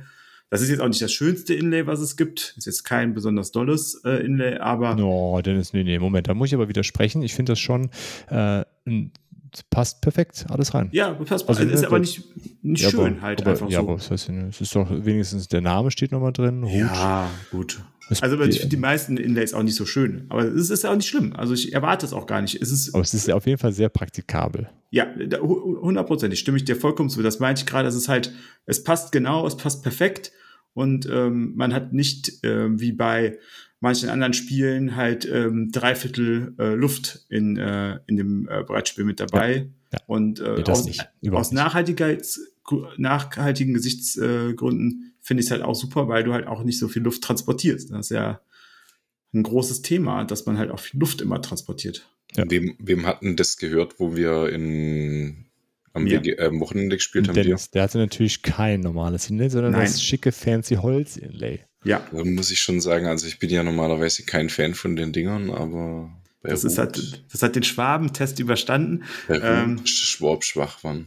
Ja, aber es ist auch gar nicht so teuer, glaube ich. Also ich habe das von Laser Rocks, das Holz-Insert und das ist wirklich, wirklich schön, weil es auch das Spiel unglaublich schnell aufgebaut hat. Also es ist Und- auch so nicht lange. Es passte dann ja auch die Flussfolgeerweiterung mit rein in die Grundbox, ne?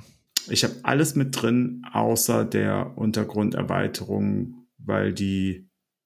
Es passt alles rein, außer die Untergrunderweiterung, genau. Also alles andere geht rein. Und selbst da könnte ich mir vorstellen, dass es da noch einen Weg gibt, wie man das auch hin. Mit einem zweiten hinmischen kann. Spielplan.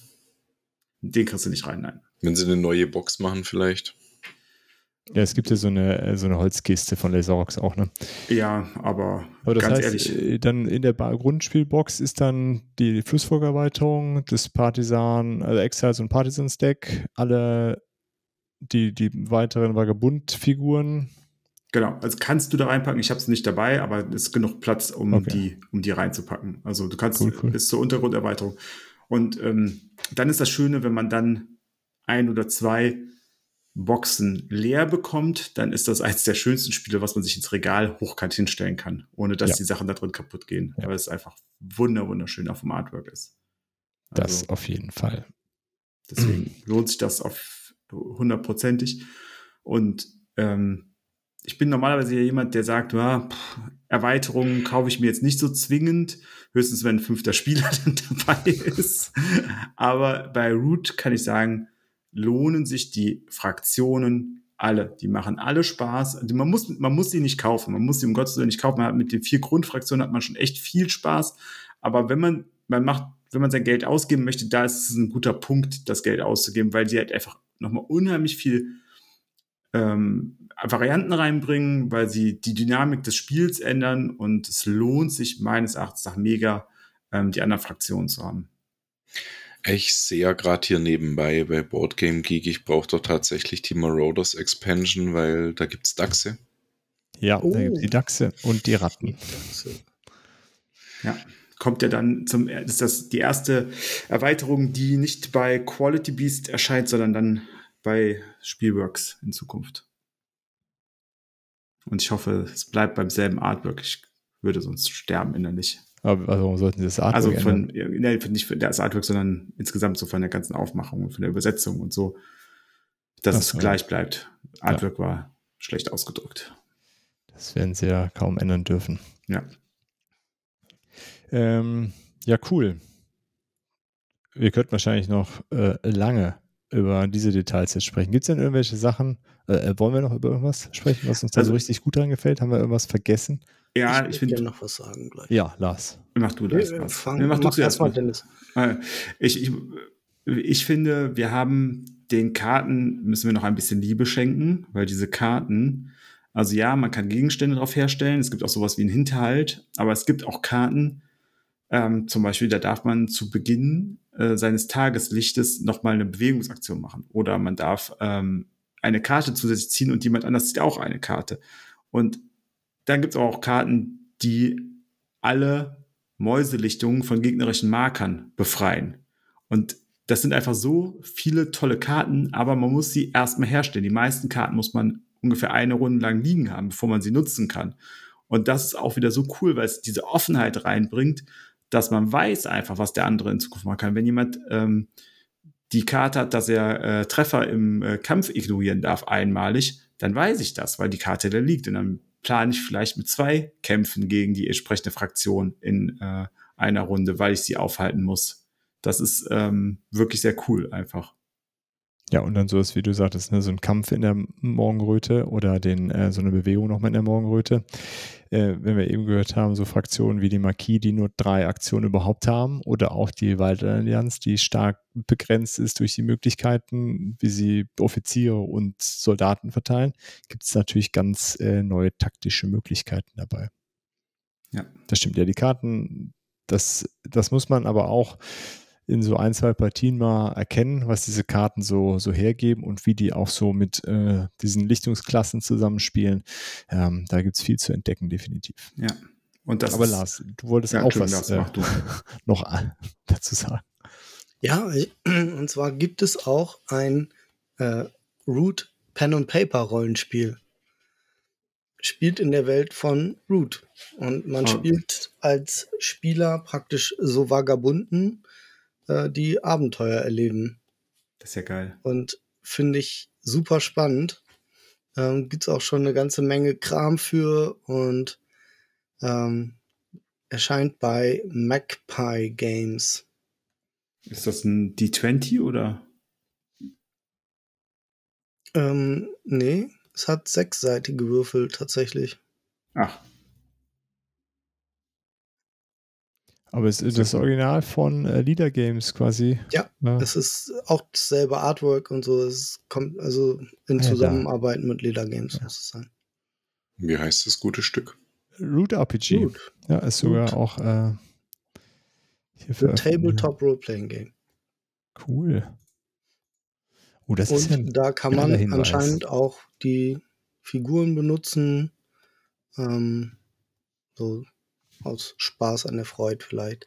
Oder eben auch, um sie auf irgendwelche Maps zu setzen oder so. Ich habe es mir selber noch nicht so vertieft angeguckt. Man konnte sich das mal als PDF irgendwie kostenlos bei so einem Sale von irgendeinem Online-Händler runterladen. Und ich habe da mal reingeschaut. Aber man kann sich eben auch schön illustriert in einem Hardcover-Buch kaufen. Cool. Ja. Nicht schlecht. Das ja. äh, war mir noch gar nicht klar. Aber war ja klar, dass du das wieder äh, kennst, sowas. Sehr schön. Das heißt, meine Frau muss war lernen, ein Kickstarter und ich habe echt lange mit mir gehadert und dann habe ich gedacht, naja, wann in den letzten zehn Jahren hattest du mal eine Rollenspielgruppe, mit der du das machen könntest. Und dann war es irgendwie so ein, hm, vielleicht, vielleicht nicht und dann eher nicht. Okay. Aber mittlerweile, jetzt wo meine Freunde Root mögen, mit denen ich noch keine Rollenspielgruppe habe. Ja, vielleicht ist das auch noch was. Wäre das nochmal vielleicht so eine Sache. Ja. Hm. Spannend, spannend. Äh, und vom Preis her auch vollkommen in Ordnung. 31 Euro für so ein das Core-Book geht auch. Ja. Ist okay. Finde ich. Für ein Hardcover vollkommen okay. Und bei Magpie Games steht Free Domestic Shipping on all orders over 100 Euros. Also wenn man sich das Gesamtpaket kaufen möchte, kriegt man sogar Free Shipping von denen. Und man, dort gibt es sogar noch Downloads, ähm, Materialien zum, zum Ausdrucken. Cool. Ja, also da bin ich auch mal gespannt, ob das irgendjemand da draußen auch noch äh, kennt, ob das vielleicht genau. auch schon mal jemand gespielt hat. Wenn es jemand verkaufen will, kann ich gerne bei mir melden.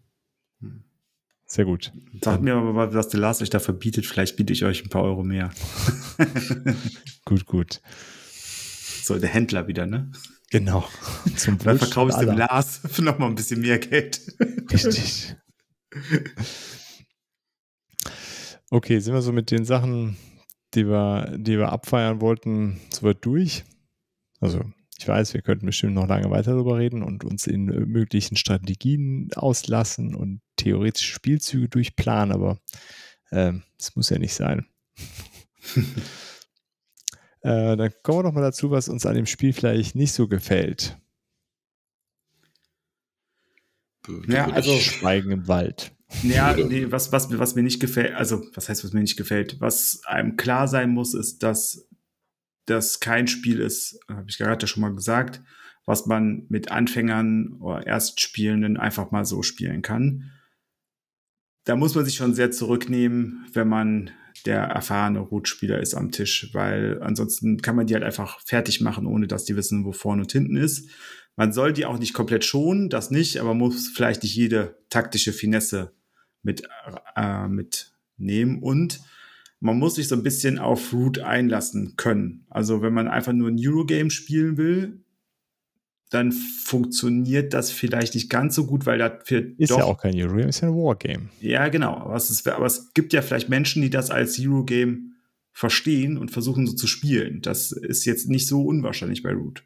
Weil es mhm. schon, wenn man die Waldland-Allianz, äh, wenn man die, die Marquis de Katz quasi erst sich anguckt und sich denkt, aha, ist ein Eurogame, spiele ich halt auch genauso. Das funktioniert halt nicht. Das, da muss man sich schon drauf einlassen können. Und wenn man das nicht kann, dann ist es schwierig. Und wenn man mit fünf oder auch sechs spielt, also wir haben auch eine Partie zu sechs gemacht mal, ähm, dann hat, muss man schon mit der Downtime auch leben können. Also die ist dann schon auch einfach da, weil einfach viel passiert, bis man wieder dran ist und dann gerade ähm, mit äh, Fraktionen, die halt auf gewisse Dinge angewiesen sind, die nicht einfach vor sich hin spielen können, sondern die schon mit den anderen interagieren müssen, ist man dann schon vielleicht ein bisschen länger am Überlegen mit seinem Zug.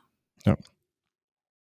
Ja, genau. Die, die Spielzeit, die angegeben war im, ähm, auf dem Spiel, ne, 60 bis 90 Minuten, das war, war ein bisschen äh, herausfordernd für uns. Also ich glaube, wir haben knapp vier Stunden gespielt. Ja, gegen uns letztes Mal genauso. Okay, dann liegt es nicht daran, dass wir zu blöd waren. Nee, ich wollte gerade sagen, es ist schon sehr lang, vier Stunden. Ja, vier Stunden es ist tatsächlich so, wenn, wenn du es ähm, mit lauter Mitspielern spielst, die es noch nicht oft gespielt haben. Wir haben es halt alle noch nie auf Ja, okay, das ist Erstpartie. Wo wir es am Wochenende gespielt haben, haben wir es ja auch relativ zügig runtergespielt. Die Zweitpartie lief dann noch flüssiger, wo dann jeder mal drin war, aber es hat schon so ein bisschen, ähm, du musst schon regelmäßig auf den Tisch bringen, dass du drin bleibst im Flow. Wenn du es mal so wie der Dennis 30 Mal gespielt hast, dann kannst du es auch nach einem Dreivierteljahr wieder rausholen, bist gleich wieder drin. Aber wenn du halt wirklich äh, jedes Wochenende oder jede Woche jetzt irgendwie zwei andere Spiele spielst ähm, und packst dann nach drei, drei Monaten äh, wieder Root aus, dann wirst du, glaube ich, echt Schwierigkeiten haben, da wieder geschwind reinzukommen. Also ich habe gerade mal geguckt, für, für vier Spieler ist ähm, unsere Durchschnittszeit äh, knapp über 90 Minuten. Wobei ich da den Aufbau auch immer mit drin habe und dann nicht so genau mit dem ersten Spielzug loslege, sondern auch so ein bisschen da das Aussuchen mit dabei ist. Also in einer Gruppe, die ein bisschen Erfahrung hat, ist es in 90 Minuten zu viert schon ganz gut zu schaffen. Aber wir haben auch die sechs Spielerpartie hat auch weit über zwei Stunden gedauert, fast drei. Und das ja, ist dann zu lang, finde ich auch einfach.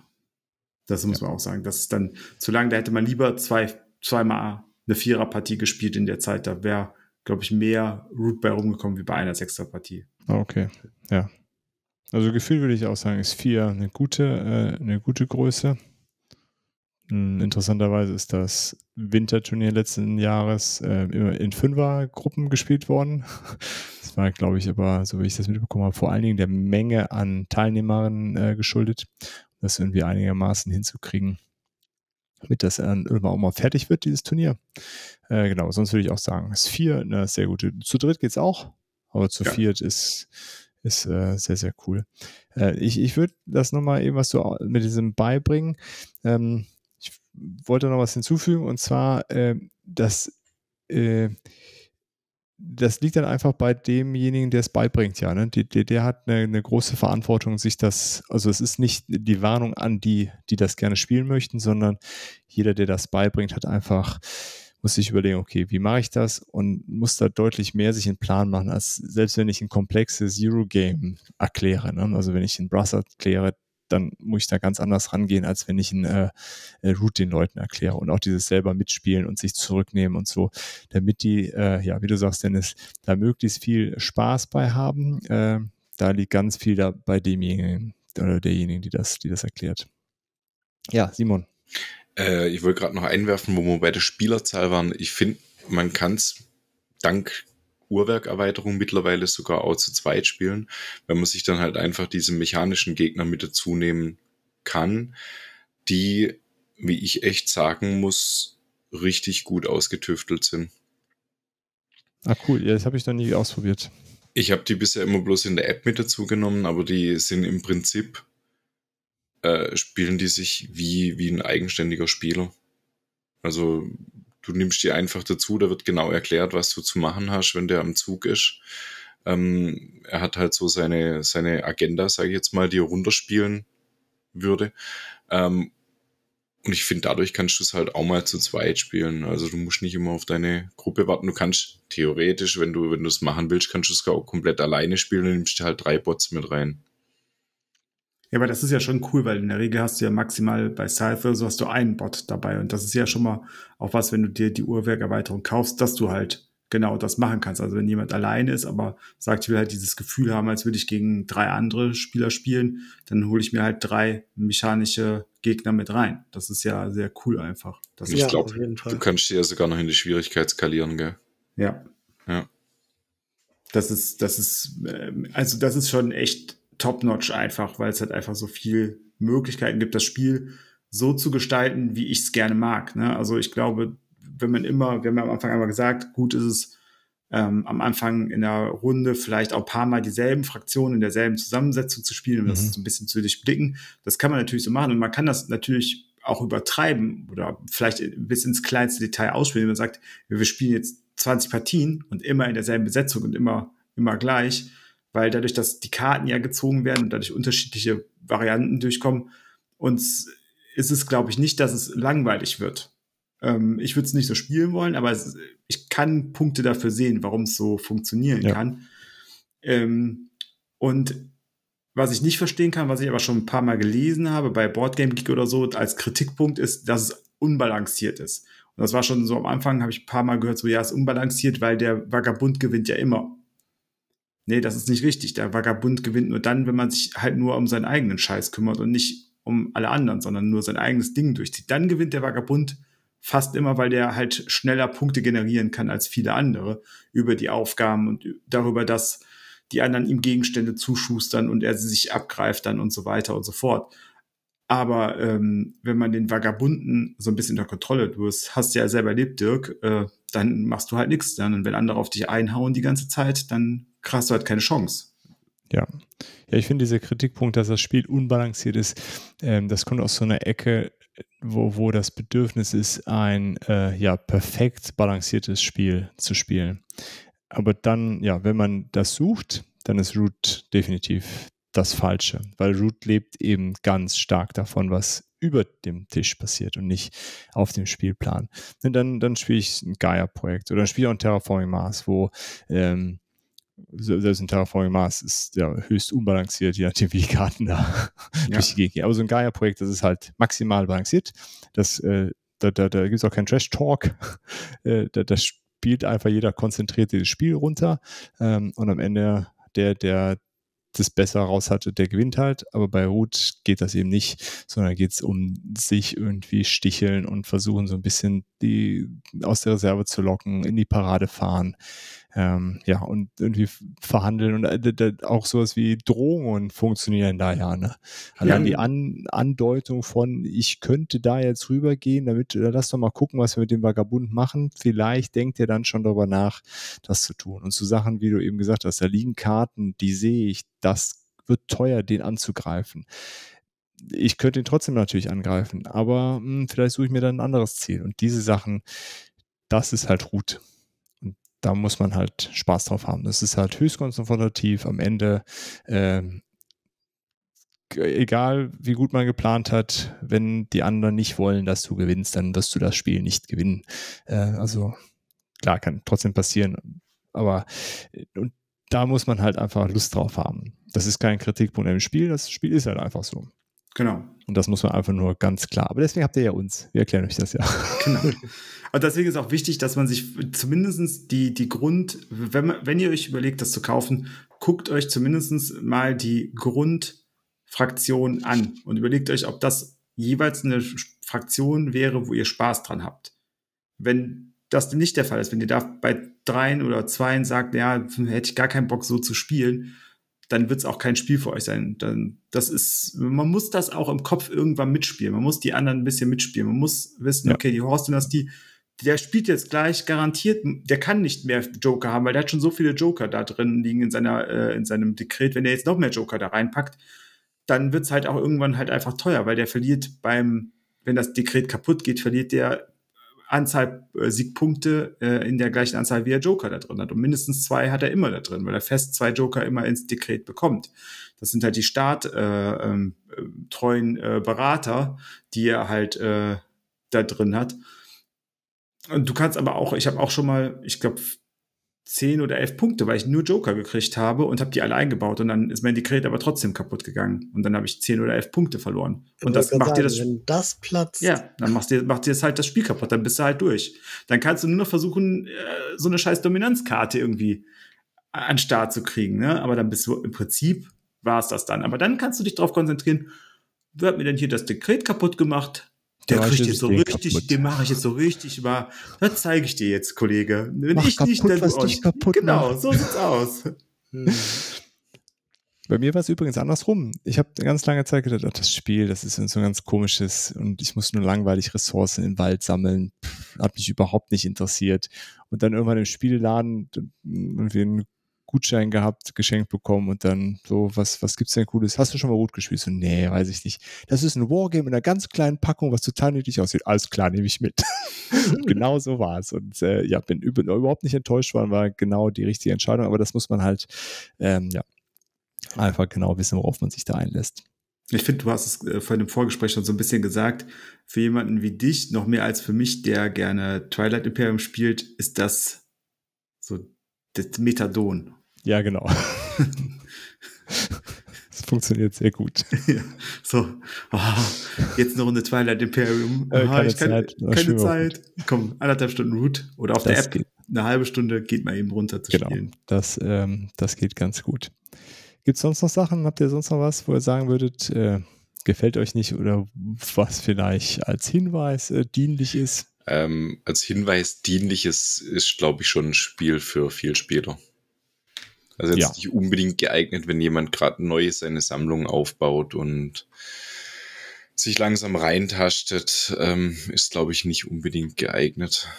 Nee. Man sollte schon ein bisschen Spielerfahrung haben und da täuscht halt die niedliche Optik doch ein bisschen drüber weg. Man denkt halt einfach so, oh, sieht so süß aus und oh, wird schon nicht, aber. Ist auch so eine kleine Schachtel. Ja. ja. Ist auch für Preis günstig, ne? Ja, ja, nee, nee, aber da, das, da, ähm, ja, definitiv, Simon. Und das ist äh, die Sachen, die wir eben gesagt haben, aber auch das, das Regelwerk ist halt einfach komplex. Das, also, als wir eben die Regelübersicht gemacht haben, dachte ich so, das ist eigentlich gar nicht so viel, aber Ich glaube, jetzt so in den weiteren Unterhaltungen ist schon klar geworden, da sind sehr, sehr viele Details und wann komme ich denn dahin und wofür gibt es denn jetzt genau nochmal Punkte? Man muss schon viele Sachen im Blick haben. Ähm, ja, es ist keine, äh, keine leichte Einstiegshürde. Ja, aber auf der anderen Seite, wenn man eine sehr schmale ähm, Sammlung haben möchte, wenn man sagt, ich möchte so wenig Spiele wie möglich in meiner Sammlung haben, aber trotzdem so viel Spielspaß ja. wie möglich, dann ist Root, ähnlich wie Glenmore 2 zum Beispiel, das sind so Spiele, da hast du einfach unglaublich viel Varianten und Vielfalt äh, drin für wenig Spiel, was du dann im Regal stehen hast. Ja, ja definitiv. definitiv. Also wenn ich so, weiß nicht, ist nicht in meinen Top 3 der Lieblingsspiele, wobei es da so dran kratzt, aber immer. Aber wenn ich, ich sag mal, nur drei, vier Spiele mitnehmen könnte aus meiner Sammlung, dann wäre Root garantiert eins davon. Mhm. Gut, sonst noch irgendwas? Lars, hast du noch irgendwas? Sachdienliche Hinweise? Sachdienliche Hinweise gehen Sie bitte zum Ameritrash-Spieler. ja, äh, Minis sehen super aus. What? Die sind aus Holz. oh, oh, oh, oh, oh. Was denn hier kommt? Wer bist du, bist du mit wenn, ich das, wenn ich das bitte diese Woche. Man kann ganz leicht im Internet 3D-Druckfiles finden, wo man aus Minis, äh, aus den Miepel tatsächlich dann Minis sich drucken lassen kann. Die sehen dann ungefähr so aus wie die Figuren, die man in der App hat. Ähm, und wenn man die dann auch noch anmalt, dann steigert man das Spiel nochmal um 150 Prozent. Ähm, man kann sich Token drucken oder eben auch kaufen. Dann hat man anstatt so ein Pappplättchen eine richtige 3D-Burg für die Marquis. Äh, du kannst dir die Bäume hinstellen und, und, und. Also. Jetzt zehn Jahre, dann kommt es von der Wake Realms. Aber, aber ich muss ganz auch wirklich sagen, die Holzfiguren bei Root sind 1A und ähm, ich brauche die ausgedruckten Plastikdinger nicht. So, ich finde die wirklich so, wie sie sind, super. Amen. Aber man könnte. Man könnte, wenn man wollte. Ja. Ich glaube, wir haben unseren genau. Soundschnipsel für diese also Woche. Wir, wir waren uns auch einig, die, die Root-Besitzer bei uns am Spieltisch, wir wollen auf jeden Fall äh, die Burg und vielleicht auch die, Bo die Horste äh, ausdrucken. Okay, also doch ein bisschen was. Was denn, Simon? Ja, alles gut. Ich hatte gerade, äh, als, als Lars seine Ansprache gehalten hat, hat es bei mir angefangen zu knacken die ganze Zeit. Ja, aber das ist dein Rücken, das wissen wir ja. Okay. okay. Ich habe Rücken. Ja, gut. Das, ist auf jeden Fall ein schöner, Ego. ein schöner Abschluss äh, für dieses Segment, würde ich sagen, Lars. Ein gutes ja. Schlussplädoyer. Ähm, gut, wir hatten es ja eben schon ein bisschen angesprochen. Wir müssen, kommen jetzt zum Thema der Erweiterungen. Ähm, ich würde sagen, wir gehen da zügig durch. Ja kann man sich auch äh, beliebig lang drin verlieren. Äh, ja. es gibt eine ganze Reihe von Erweiterungen. Es gibt einige große Erweiterungen. Die erste ist die Flussvolk-Erweiterung gewesen. Zwei neue. Ähm, meiner Meinung nach auch die wichtigste. Also für mich die wichtigste, weil sie mir am meisten gegeben hat bisher. Okay. Ähm, die die habe ich auch, die ist auch echt cool. Da ist äh, die Flussvolk-Kompanie dabei, wie eben schon gesagt, so eine äh, Händler-Biber spielen in einer offenen Hand, äh, da kann man Karten kaufen und der Echsenkult, die spielen sich auch ganz, ganz verrückt, spielen sie sich. Das ist super. Völlig, völlig durchgedrehter äh, Spielmechanismus, was da, was da passiert. Äh, man kann dann den Fluss eben als Transport auch benutzen. Ähm, das war's. Das ist in dieser Erweiterung wesentlich dabei. Ähm, genau. Dann gibt es die Unterwelterweiterung, da ist die äh, Corvid Conspiracy und die, äh, wie heißen die? Also die Krähen, die Krähen. Genau, Underground ähm, Dutch. Ja, die, genau, ja. Underground Dutch, die können buddeln und so Krähen. Äh, und die Krähen sind für alle die, die es auf Boom. So hier, die machen das, was ich immer sage, was meine Waldland-Allianz macht, machen die tatsächlich. Die rennen rein, sprengen hoch. Ja. Ja. Äh, genau, die, die und dann ist die aktuellste, die quasi neue Fraktion, die Marauder Expansion. Die gibt es bisher nur auf äh, Englisch, ist der aktuellste Kickstarter. Da gibt es die äh, Lord of, äh, of the Hundreds, das sind die Ratten und die, die Iron, äh, das sind die Dachse. aus zwei ganz unterschiedliche Fraktionen wieder, die äh, ganz neue Dynamik da reinbringen. Dann eben ja schon angekündigt ist diese Uhrwerk-Erweiterung. Die bringen keine neuen Fraktionen, die sorgen nur dafür, dass man gegen automatisierte, äh, mechanische Gegner spielen kann. Äh, Simon, Kommt ja? bald noch eine zweite. Genau, es gibt noch eine zweite Uhrwerk-Erweiterung. Ne? Äh, dann gibt es ein alternatives Kartendeck, das Exiles und Partisans Deck. Das ist cool. Da würde ich nicht immer mitspielen, aber es ist manchmal ganz nett. Das äh, hatten wir eben schon mal gesagt. Ne? Es, es, schüttelt alles ein bisschen durch. Ist ganz witzig und man kann einfach mehr Vagabunden holen. Äh, also dann kann man erst mit zwei Vagabunden spielen, aber man kriegt für jeden Vagabunden einen eigenen Miepel. Total cool. Ähm, ja, und einfach noch ein paar mehr von diesen äh, mit ihren kleinen Spezialfähigkeiten. Das ist cool. Also, wenn man den Vagabund gerne spielt, das ist eine günstige Erweiterung, würde ich die auf jeden Fall holen.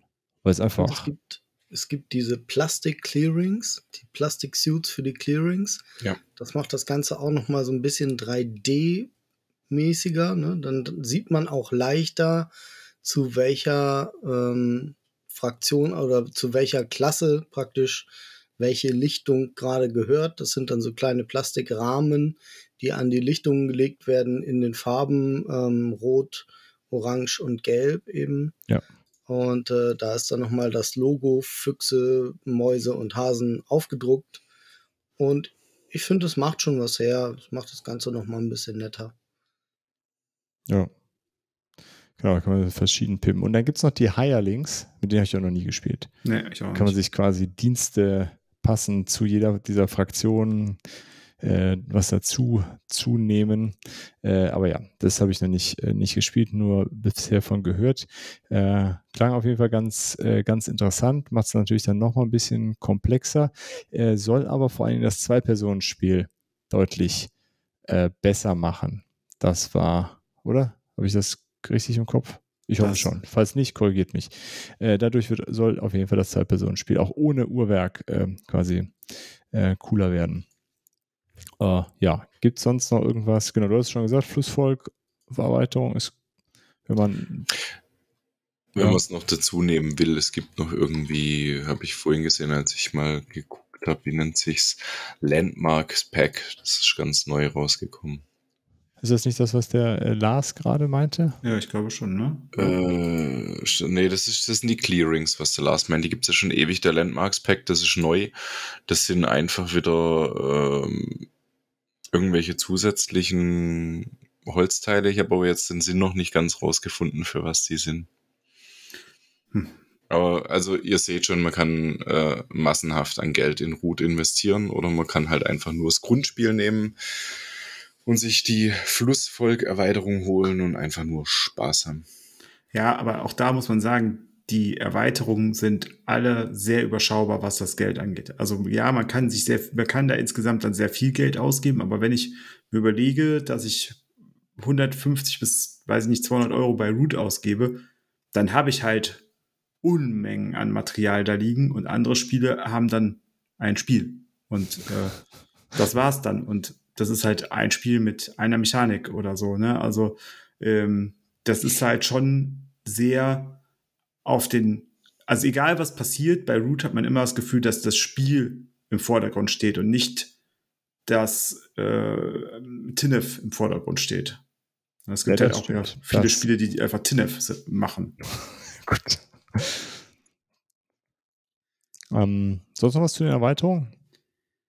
Nö. Ja, also wie gesagt, ich finde halt das Flussvolk, die Flussvolk-Erweiterung finde ich persönlich die, die bessere, weil der Echsenkult und das Flussvolk einfach zwei Fraktionen sind, die also beide so cool unterschiedlich sind und nochmal so cool was anderes reinbringen.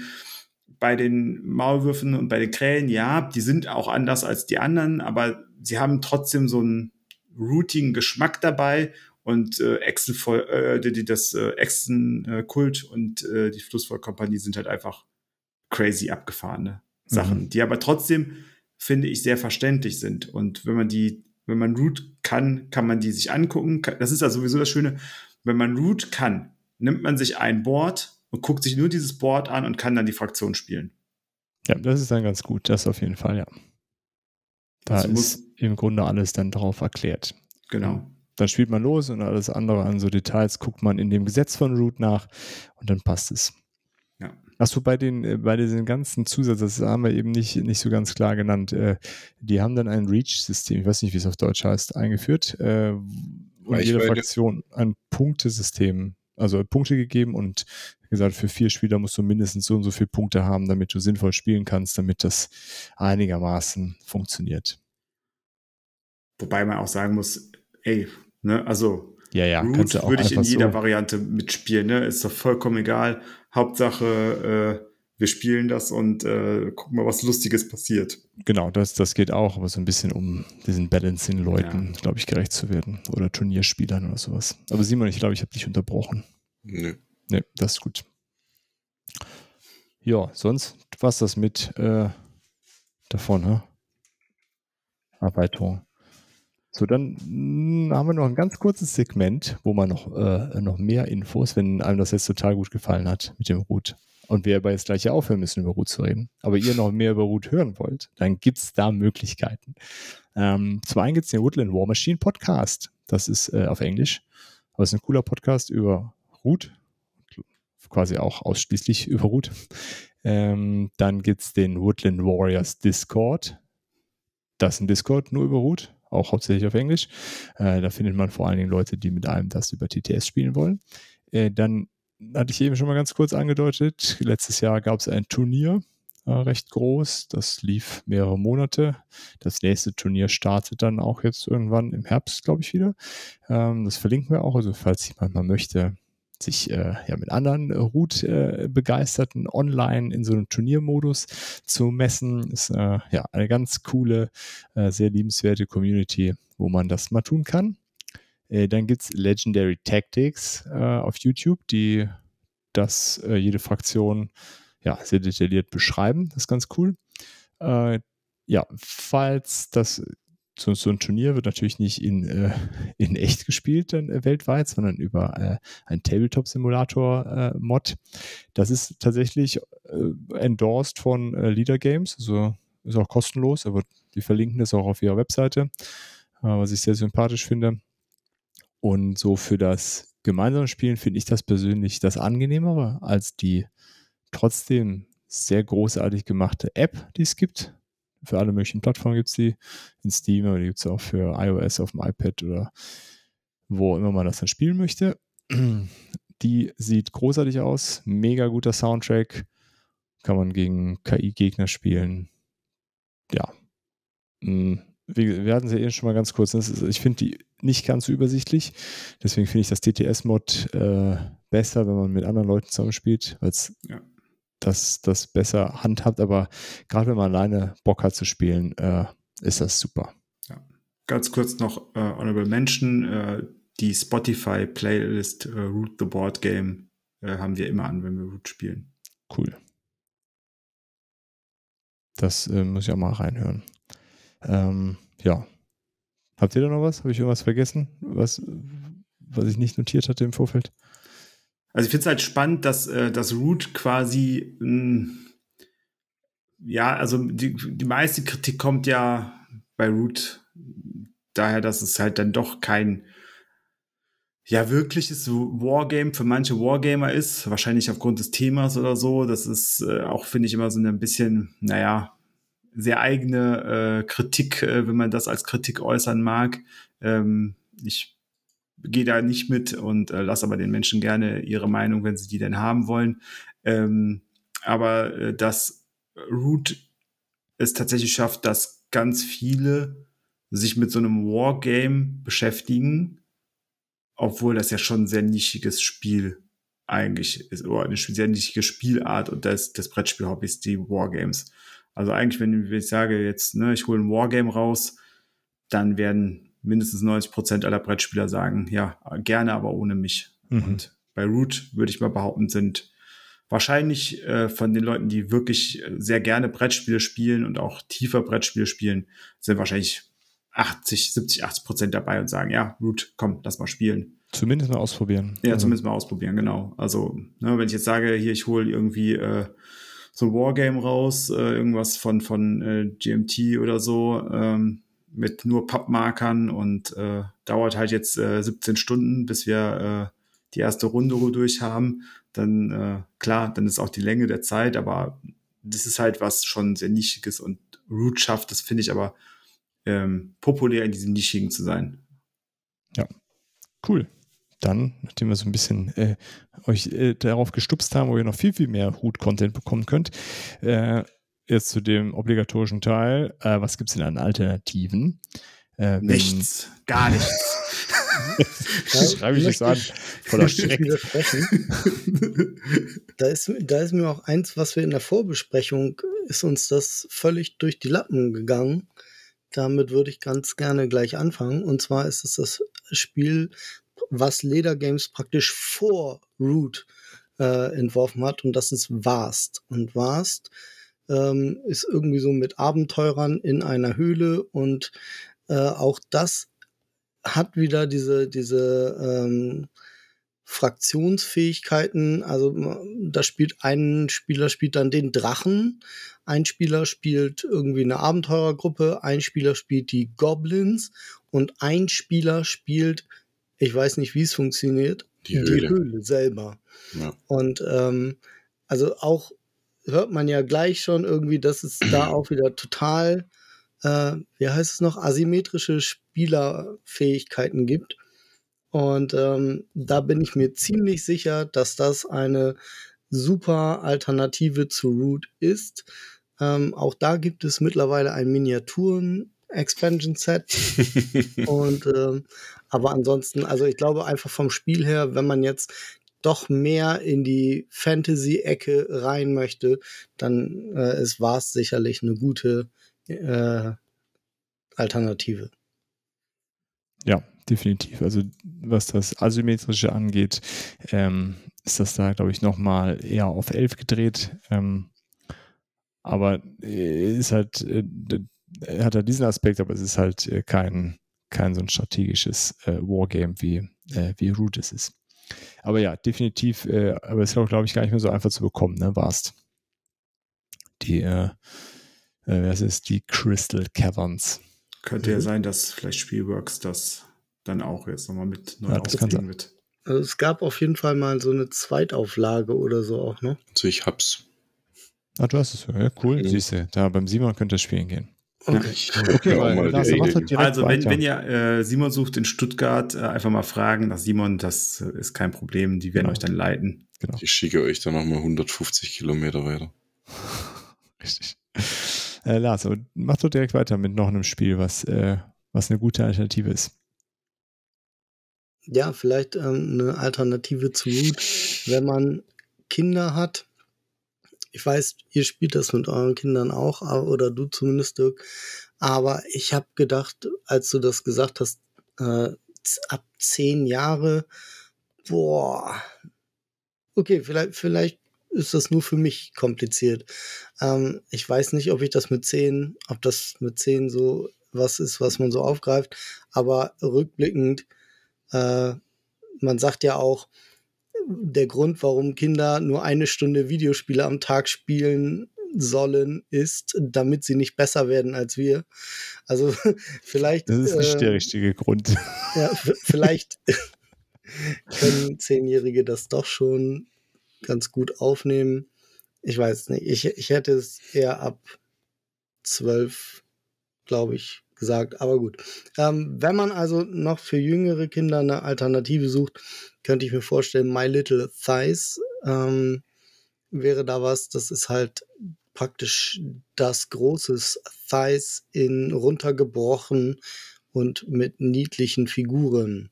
Aber die Mechaniken sind witzigerweise fast alle dieselben oder sind alle gleich geblieben irgendwie. Das Kampfsystem ist gleich.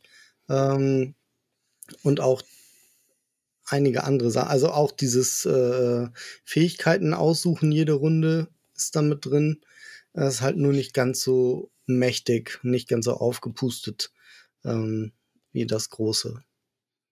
Ja, ja, aber dann können wir das große doch direkt mit dazu nehmen auch. Also ja, das Seid ist auf jeden Fall. Ja, und genau, wenn wir also, schon dabei sind, müssen wir natürlich auch der King of All Heroes, ne? Blood Rage. Ja.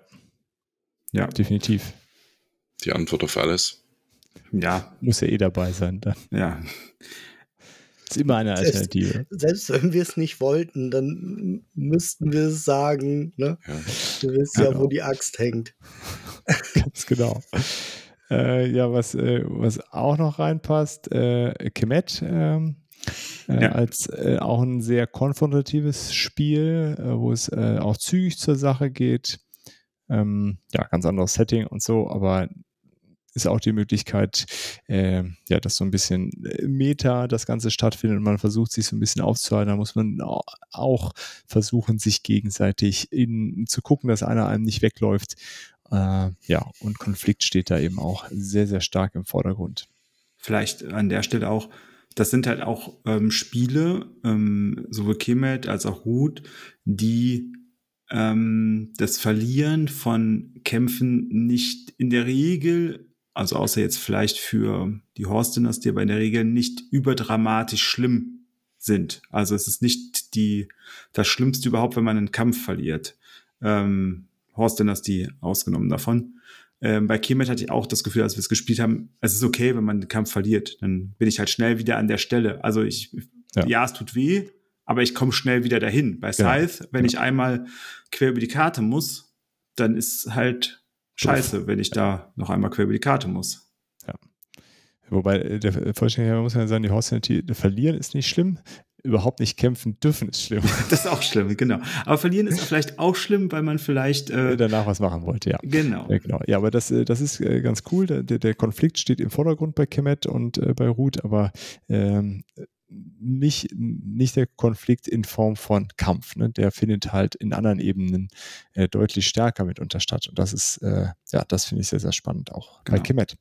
Ja, dann würde ich gerne dann da reinwerfen, weil es auch in eine ähnliche Richtung geht, ähm, auch von Coverly äh, und äh, Leader Games äh, Pax Pamir, ähm, weil man da tatsächlich auch ähm, der Kampf nicht in dem Sinne im Vordergrund steht. Also es ist auch ein, ein Area Control, man muss auch äh, äh, verschiedene Teile in Afghanistan auf diesem schönen Teppich, also dem Geschirrhandtuch, äh, ähm, halt ähm, ja, beherrschen.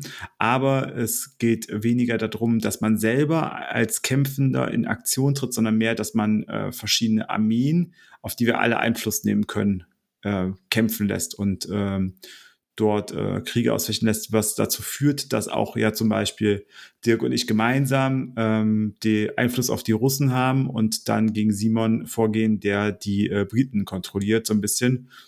Und äh, diese wechselnden äh, Zugehörigkeiten und dieses Metaspiel ist bei Pax Pamir auch äh, gegeben. Deswegen äh, dann Pax Pamir, wenn man, wenn einem Roots zu niedlich ist, aber Wargames an sich einem dann doch äh, zu viel sind, dann äh, kann man vielleicht Pax Pamir, das ist nochmal so ein Schritt in die Richtung, aber nicht ganz so dramatisch viel in die Richtung.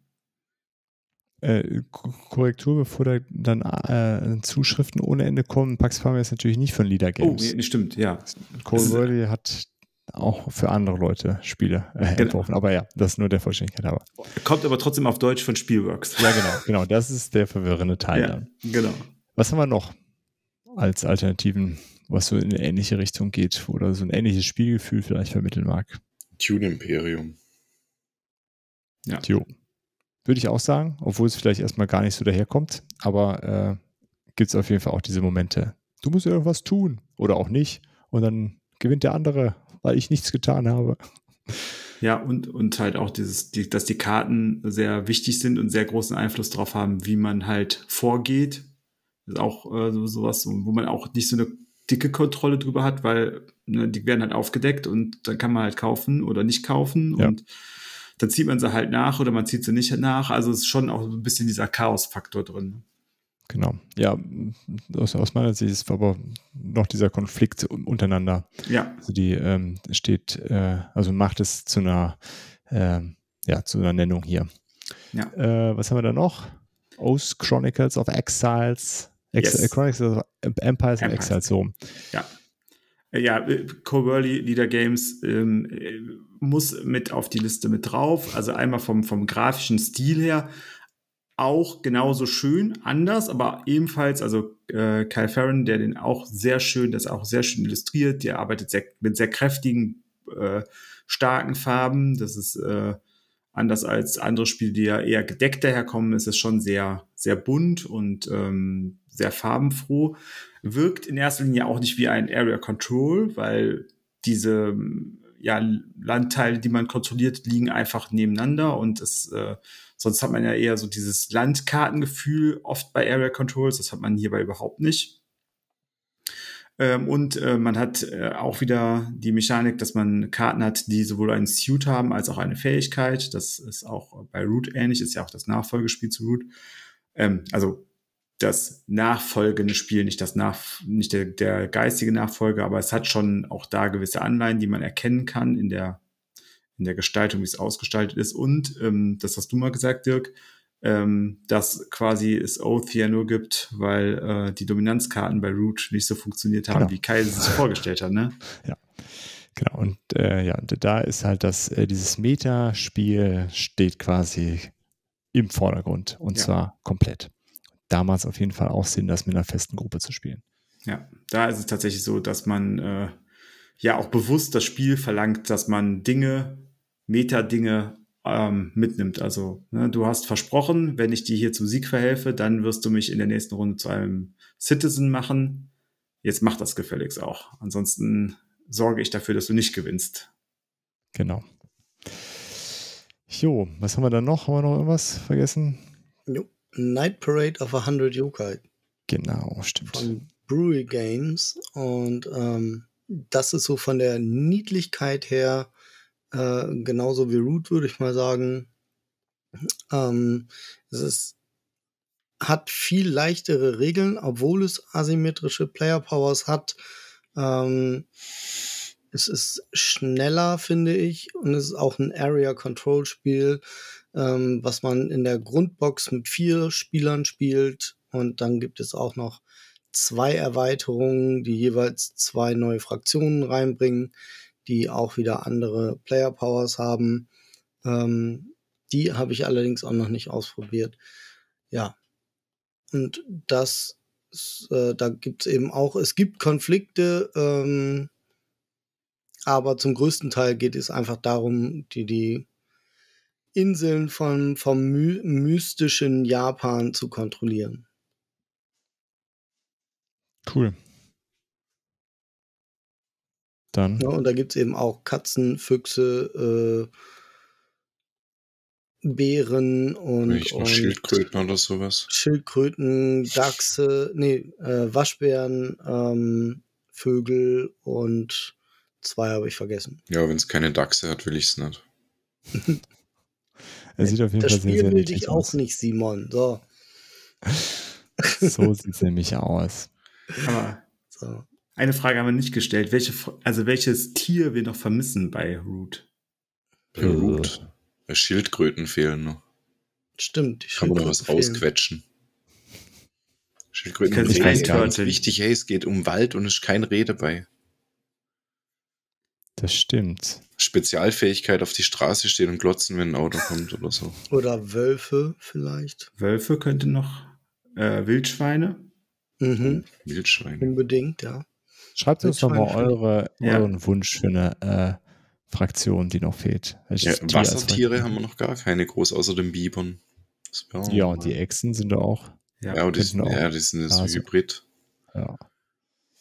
Ja, es ist vielleicht schwierig. Ja, gut, schreibt uns mal. Oder so. Ja, cool. Inklusive Vorschlag für die Regeln und äh, Ja, einfach dann, eine äh, Fan-Faction. Das ist gut. Genau. Sehr gut, schicken wir dann einfach weiter. Oder ihr schickt es direkt zu Leader Games und dann setzt hm. uns den CC. Genau. Gut, haben wir das mit Alternativen dann soweit durch? Yes. Cool.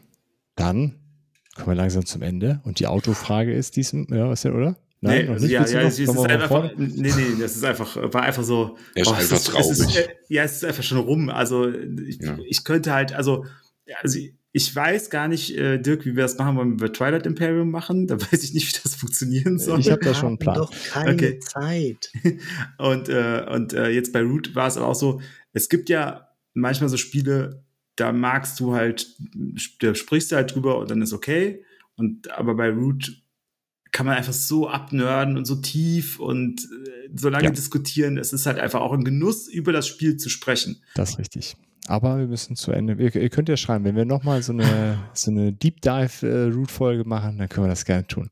Ja. Ähm, als Autofrage haben wir uns aber überlegt, weil, ähm, also, das hatte ich ja eben erzählt, äh, für mich war äh, Farut ein Spiel, wo das Spielgefühl im starken Kontrast zur, zur Optik äh, stand oder auch immer noch steht im Grunde.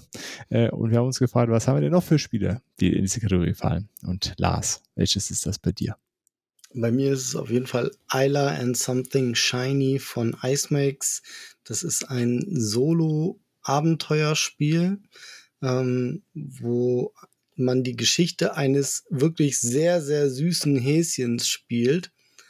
Ähm, wunderschön gezeichnet, aber es wird ganz schnell klar, dass es nicht so niedlich ist, wie es aussieht, sondern ähm, da passieren schon Sachen, ja, das ist dann, da kommen, äh, ne, ich habe zuerst immer gedacht, so, weil ich nur die ersten zwei Kapitel äh, so als Demo-Version gespielt habe, so, ach, das kann man ja schön mit dem Kleinen mal spielen oder so, ne, ich habe das mit einem Fünfjährigen gespielt, der war total begeistert, aber dann im Verlauf kommt man, glaube ich, als Elternteil schon in Verlegenheit, wenn man das dann mit so, sage ich mal, Kindern spielt, die noch nicht in der Schule sind oder gerade oder so, äh, weil da Themen aufkommen, die halt dann nicht mehr so schön sind. Okay, verstehe.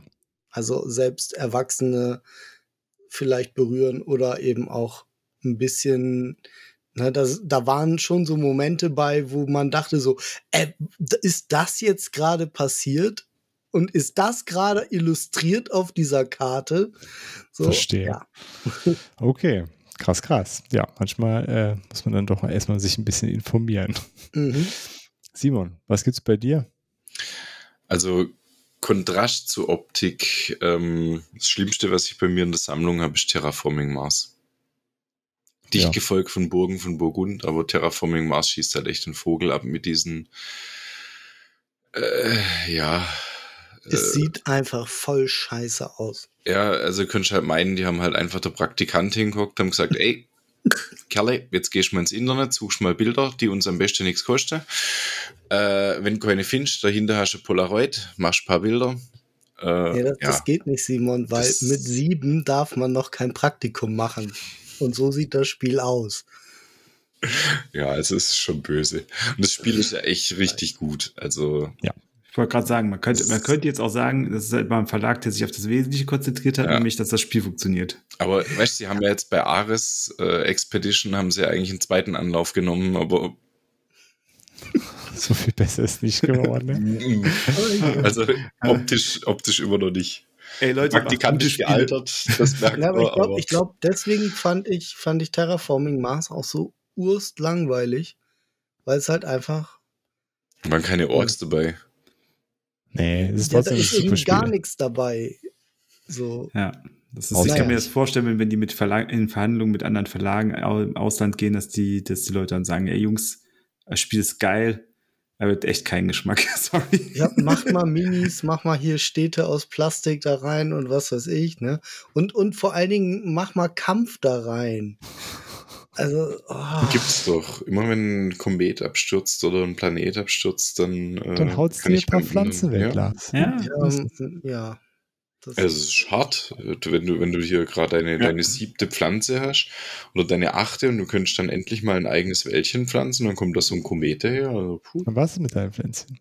Ja. Gut, gut, aber Terraforming, das hatten wir ja schon in aller Ausführlichkeit. Ja, Dennis, was ist dein Spiel? Ja, also ich äh, habe mir das äh, Spiel angeguckt, habe mir die Box angeguckt, habe gedacht, Alter, das, äh, das wird aber ein sehr, sehr blutiges, ein sehr geschnetzeltes äh, Spiel und äh, dann kriege ich das einfach. ganz Rage kommen bei dem Spiel. Ja, quasi. ja und dann kriege ich einfach so ein trockenes Euro dahin geklatscht, weißt du, wo, wo jede Mechanik einfach super durchdacht ist, aber ne, wo ist da der, wo ist da der Zufallsfaktor, wo ist da das Glück? Nee, es ist alles lesbar, wenn man, wenn man so ein bisschen mitplant, also nicht komplett, aber ne, es ist nicht wenig Zufall dabei und äh, ja, Blood Rage äh, ist, äh, finde ich, ein Spiel, man guckt sich an und denkt so, ja, hier, ne, ein bisschen King of, King of Tokyo in Erwachsenen oder so.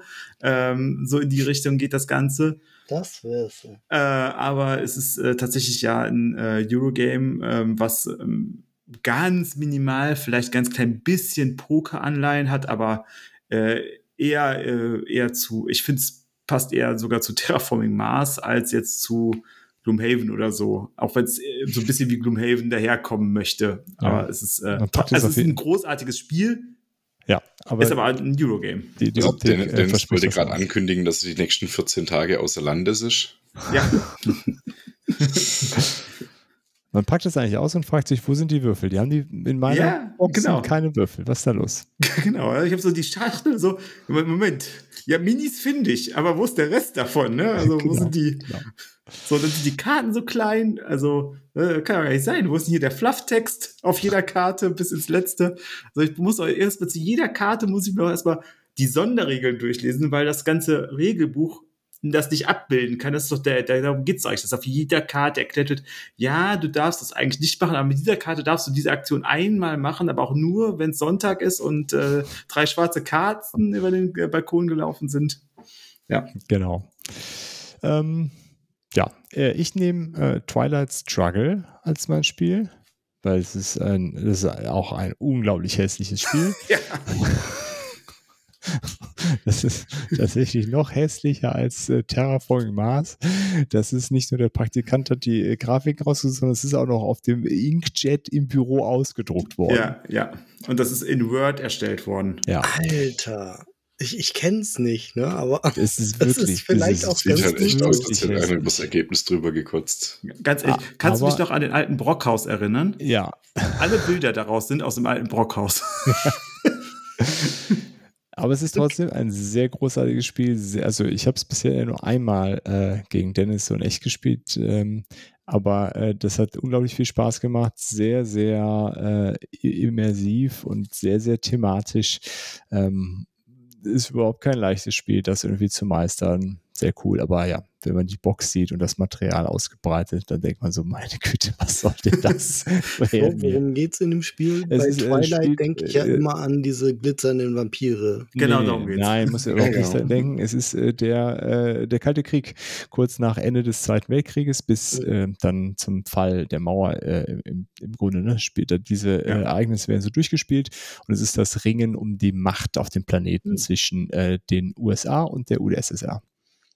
Zwei-Personen-Spiel und äh, gibt ja, eine hervorragende App zu, ähm, die, die, wirklich knüllerhart ist. Ja. Also. also du am Anfang, selbst wenn du dir das Maximum an Handicap gibst, sodass du quasi Vorsprung vor der KI hast, ist, wirst du die ersten zehn Partien locker verlieren. Also es ist wirklich hart. Brain, ja. Äh, es ist, äh, äh, ja, und man muss dann so Einfluss in, äh, auf, überall dann gewinnen, um dann, also es ist sehr, sehr cool gemacht. Äh, aber die, die, Optik ist katastrophal. Dann, dann, ist es vielleicht so ein bisschen wie Secret Hitler. Nee, Was? nee, nein, nein, nein, nein. Nee, ich meine jetzt so vom, von diesem Optik-Spielspaß. Nee, nee, nee, nee, Nee, nee. Also, also Secret Hitler sieht auch noch nichts aus. Ne? Ja, aber, aber nee, Game, wenn du mit der richtigen Gruppe. Twilight Struggle, Twilight Struggle sieht nicht nach nichts aus. Das sieht, das sieht wirklich scheiße aus. Da würdest du das angucken und guckst dir Terraforming Mars an und sagst, mein Gott, ist Terraforming Mars ein hübsches Spiel. Ja. Ja, so, die äh, konnten sich nicht mal einen Praktikant leisten. Genau. Also es, ist wirklich, es sieht wirklich aus wie auf dem Word. Äh, das, das heißt das, also, Twilight Struggle ist sozusagen die Seitenbacher Werbung der Spiele. Nee. ja, vielleicht. Ja. Naja, aber über Twilight Struggle machen wir ja bestimmt auch noch eine Folge. Ja. Gut, dann, bevor das hier äh, ein äh, nie mehr endendes äh, Gespräch wird, haben wir jetzt so, schön, so lange über Hut gesprochen und verschiedene andere Sachen. Ich, ich hoffe, ihr hattet trotzdem sehr viel Spaß. Ähm, ja, schreibt uns doch, was, äh, welches Spiel für euch im Gegensatz zur Optik stand, wo ihr dann trotzdem überrascht wart, äh, wie ihr zur Route steht, ob ihr es gar nicht mögt, ob ihr es total äh, liebt. Ähm, ja, und ansonsten hören wir uns nächste Woche wieder. Vielen Dank fürs Zuhören. Bis dahin. Tschüss. Ciao. Tschüss. Ciao. Vielen Dank fürs Zuhören und schön, dass ihr dabei wart. Wir hören uns hoffentlich bald wieder und bis dahin lasst uns doch einen Kommentar da, schreibt eine E-Mail oder schickt eine Postkarte mit euren Fragen, Wünschen und Anregungen. Gerne bewertet uns auch bei Apple Podcasts. Wir freuen uns über jedes Feedback. Tschüss und bis bald, eure Boardgame Theory.